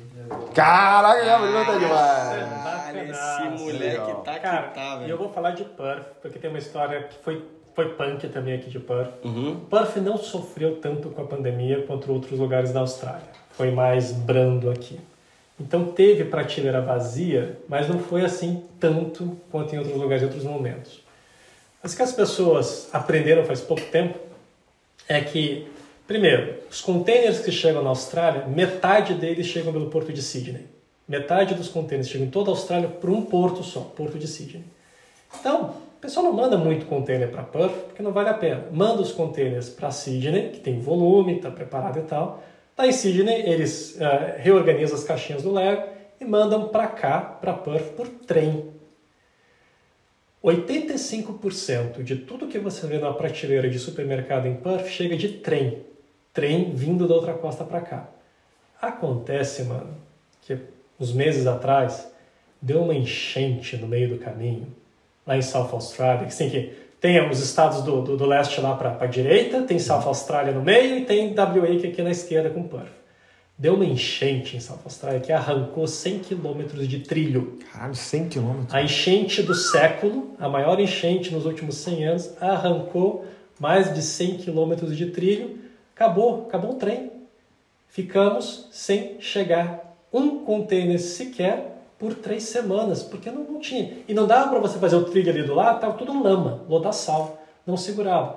Cortou a- a- a- o transporte de, de container e tudo mais para Perth por três semanas começou a faltar tudo no supermercado. Talvez você se lembre. É, faltava papel higiênico, faltava maionese, faltava álcool gel, faltava cotonete, faltava algodão.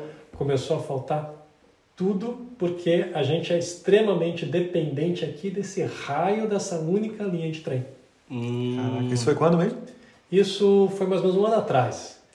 Foi no, no, no, no, no El Ninho de 2021 para 2022. Por isso a importância de ter um balance aí, né? Na, na forma como as coisas são transportadas. É, é- essa é a parte interessante. É, eu diria que não é que você tem que ter um balance. Por quê? Porque a hora que você começa a ter um, balance, começa a ficar caro. Aí a hora que conserta o trem, você vai pagar muito mais grana para fazer por navio, direto para cá. Então, a hora que você começa a mandar o balance, você começa a ficar muito caro, porque tem muita, muita bolinha no ar para você ficar ali fazendo o seu, o seu malabarismo. O que eu defendo para o pessoal é que o que precisa ter é mais estoque mais barato. Então precisa ter assim, um monte de armazém. O pessoal precisa fazer estoque porque quando der o problema, você tem um fôlego de três semanas. Eu nunca vi, em todos esses quase cinco anos na Austrália, alguma coisa que tenha assim arrebentado por mais que três semanas. Se você tem estoque para um certo período de tempo, três semanas, quatro semanas, dá tempo de você esperar o negócio ser consertado. Então, no lugar de você fazer assim, um balance, ah, eu tenho um pouco de avião, um pouco de trem, um pouco de caminhão, um pouco de navio, faz o teu mais eficiente e mantém aquela eficiência. Mas, cara, pega um espacinho lá de armazém e põe um pouquinho mais na, na, na poupança ali, vai. Gerencia essa poupança.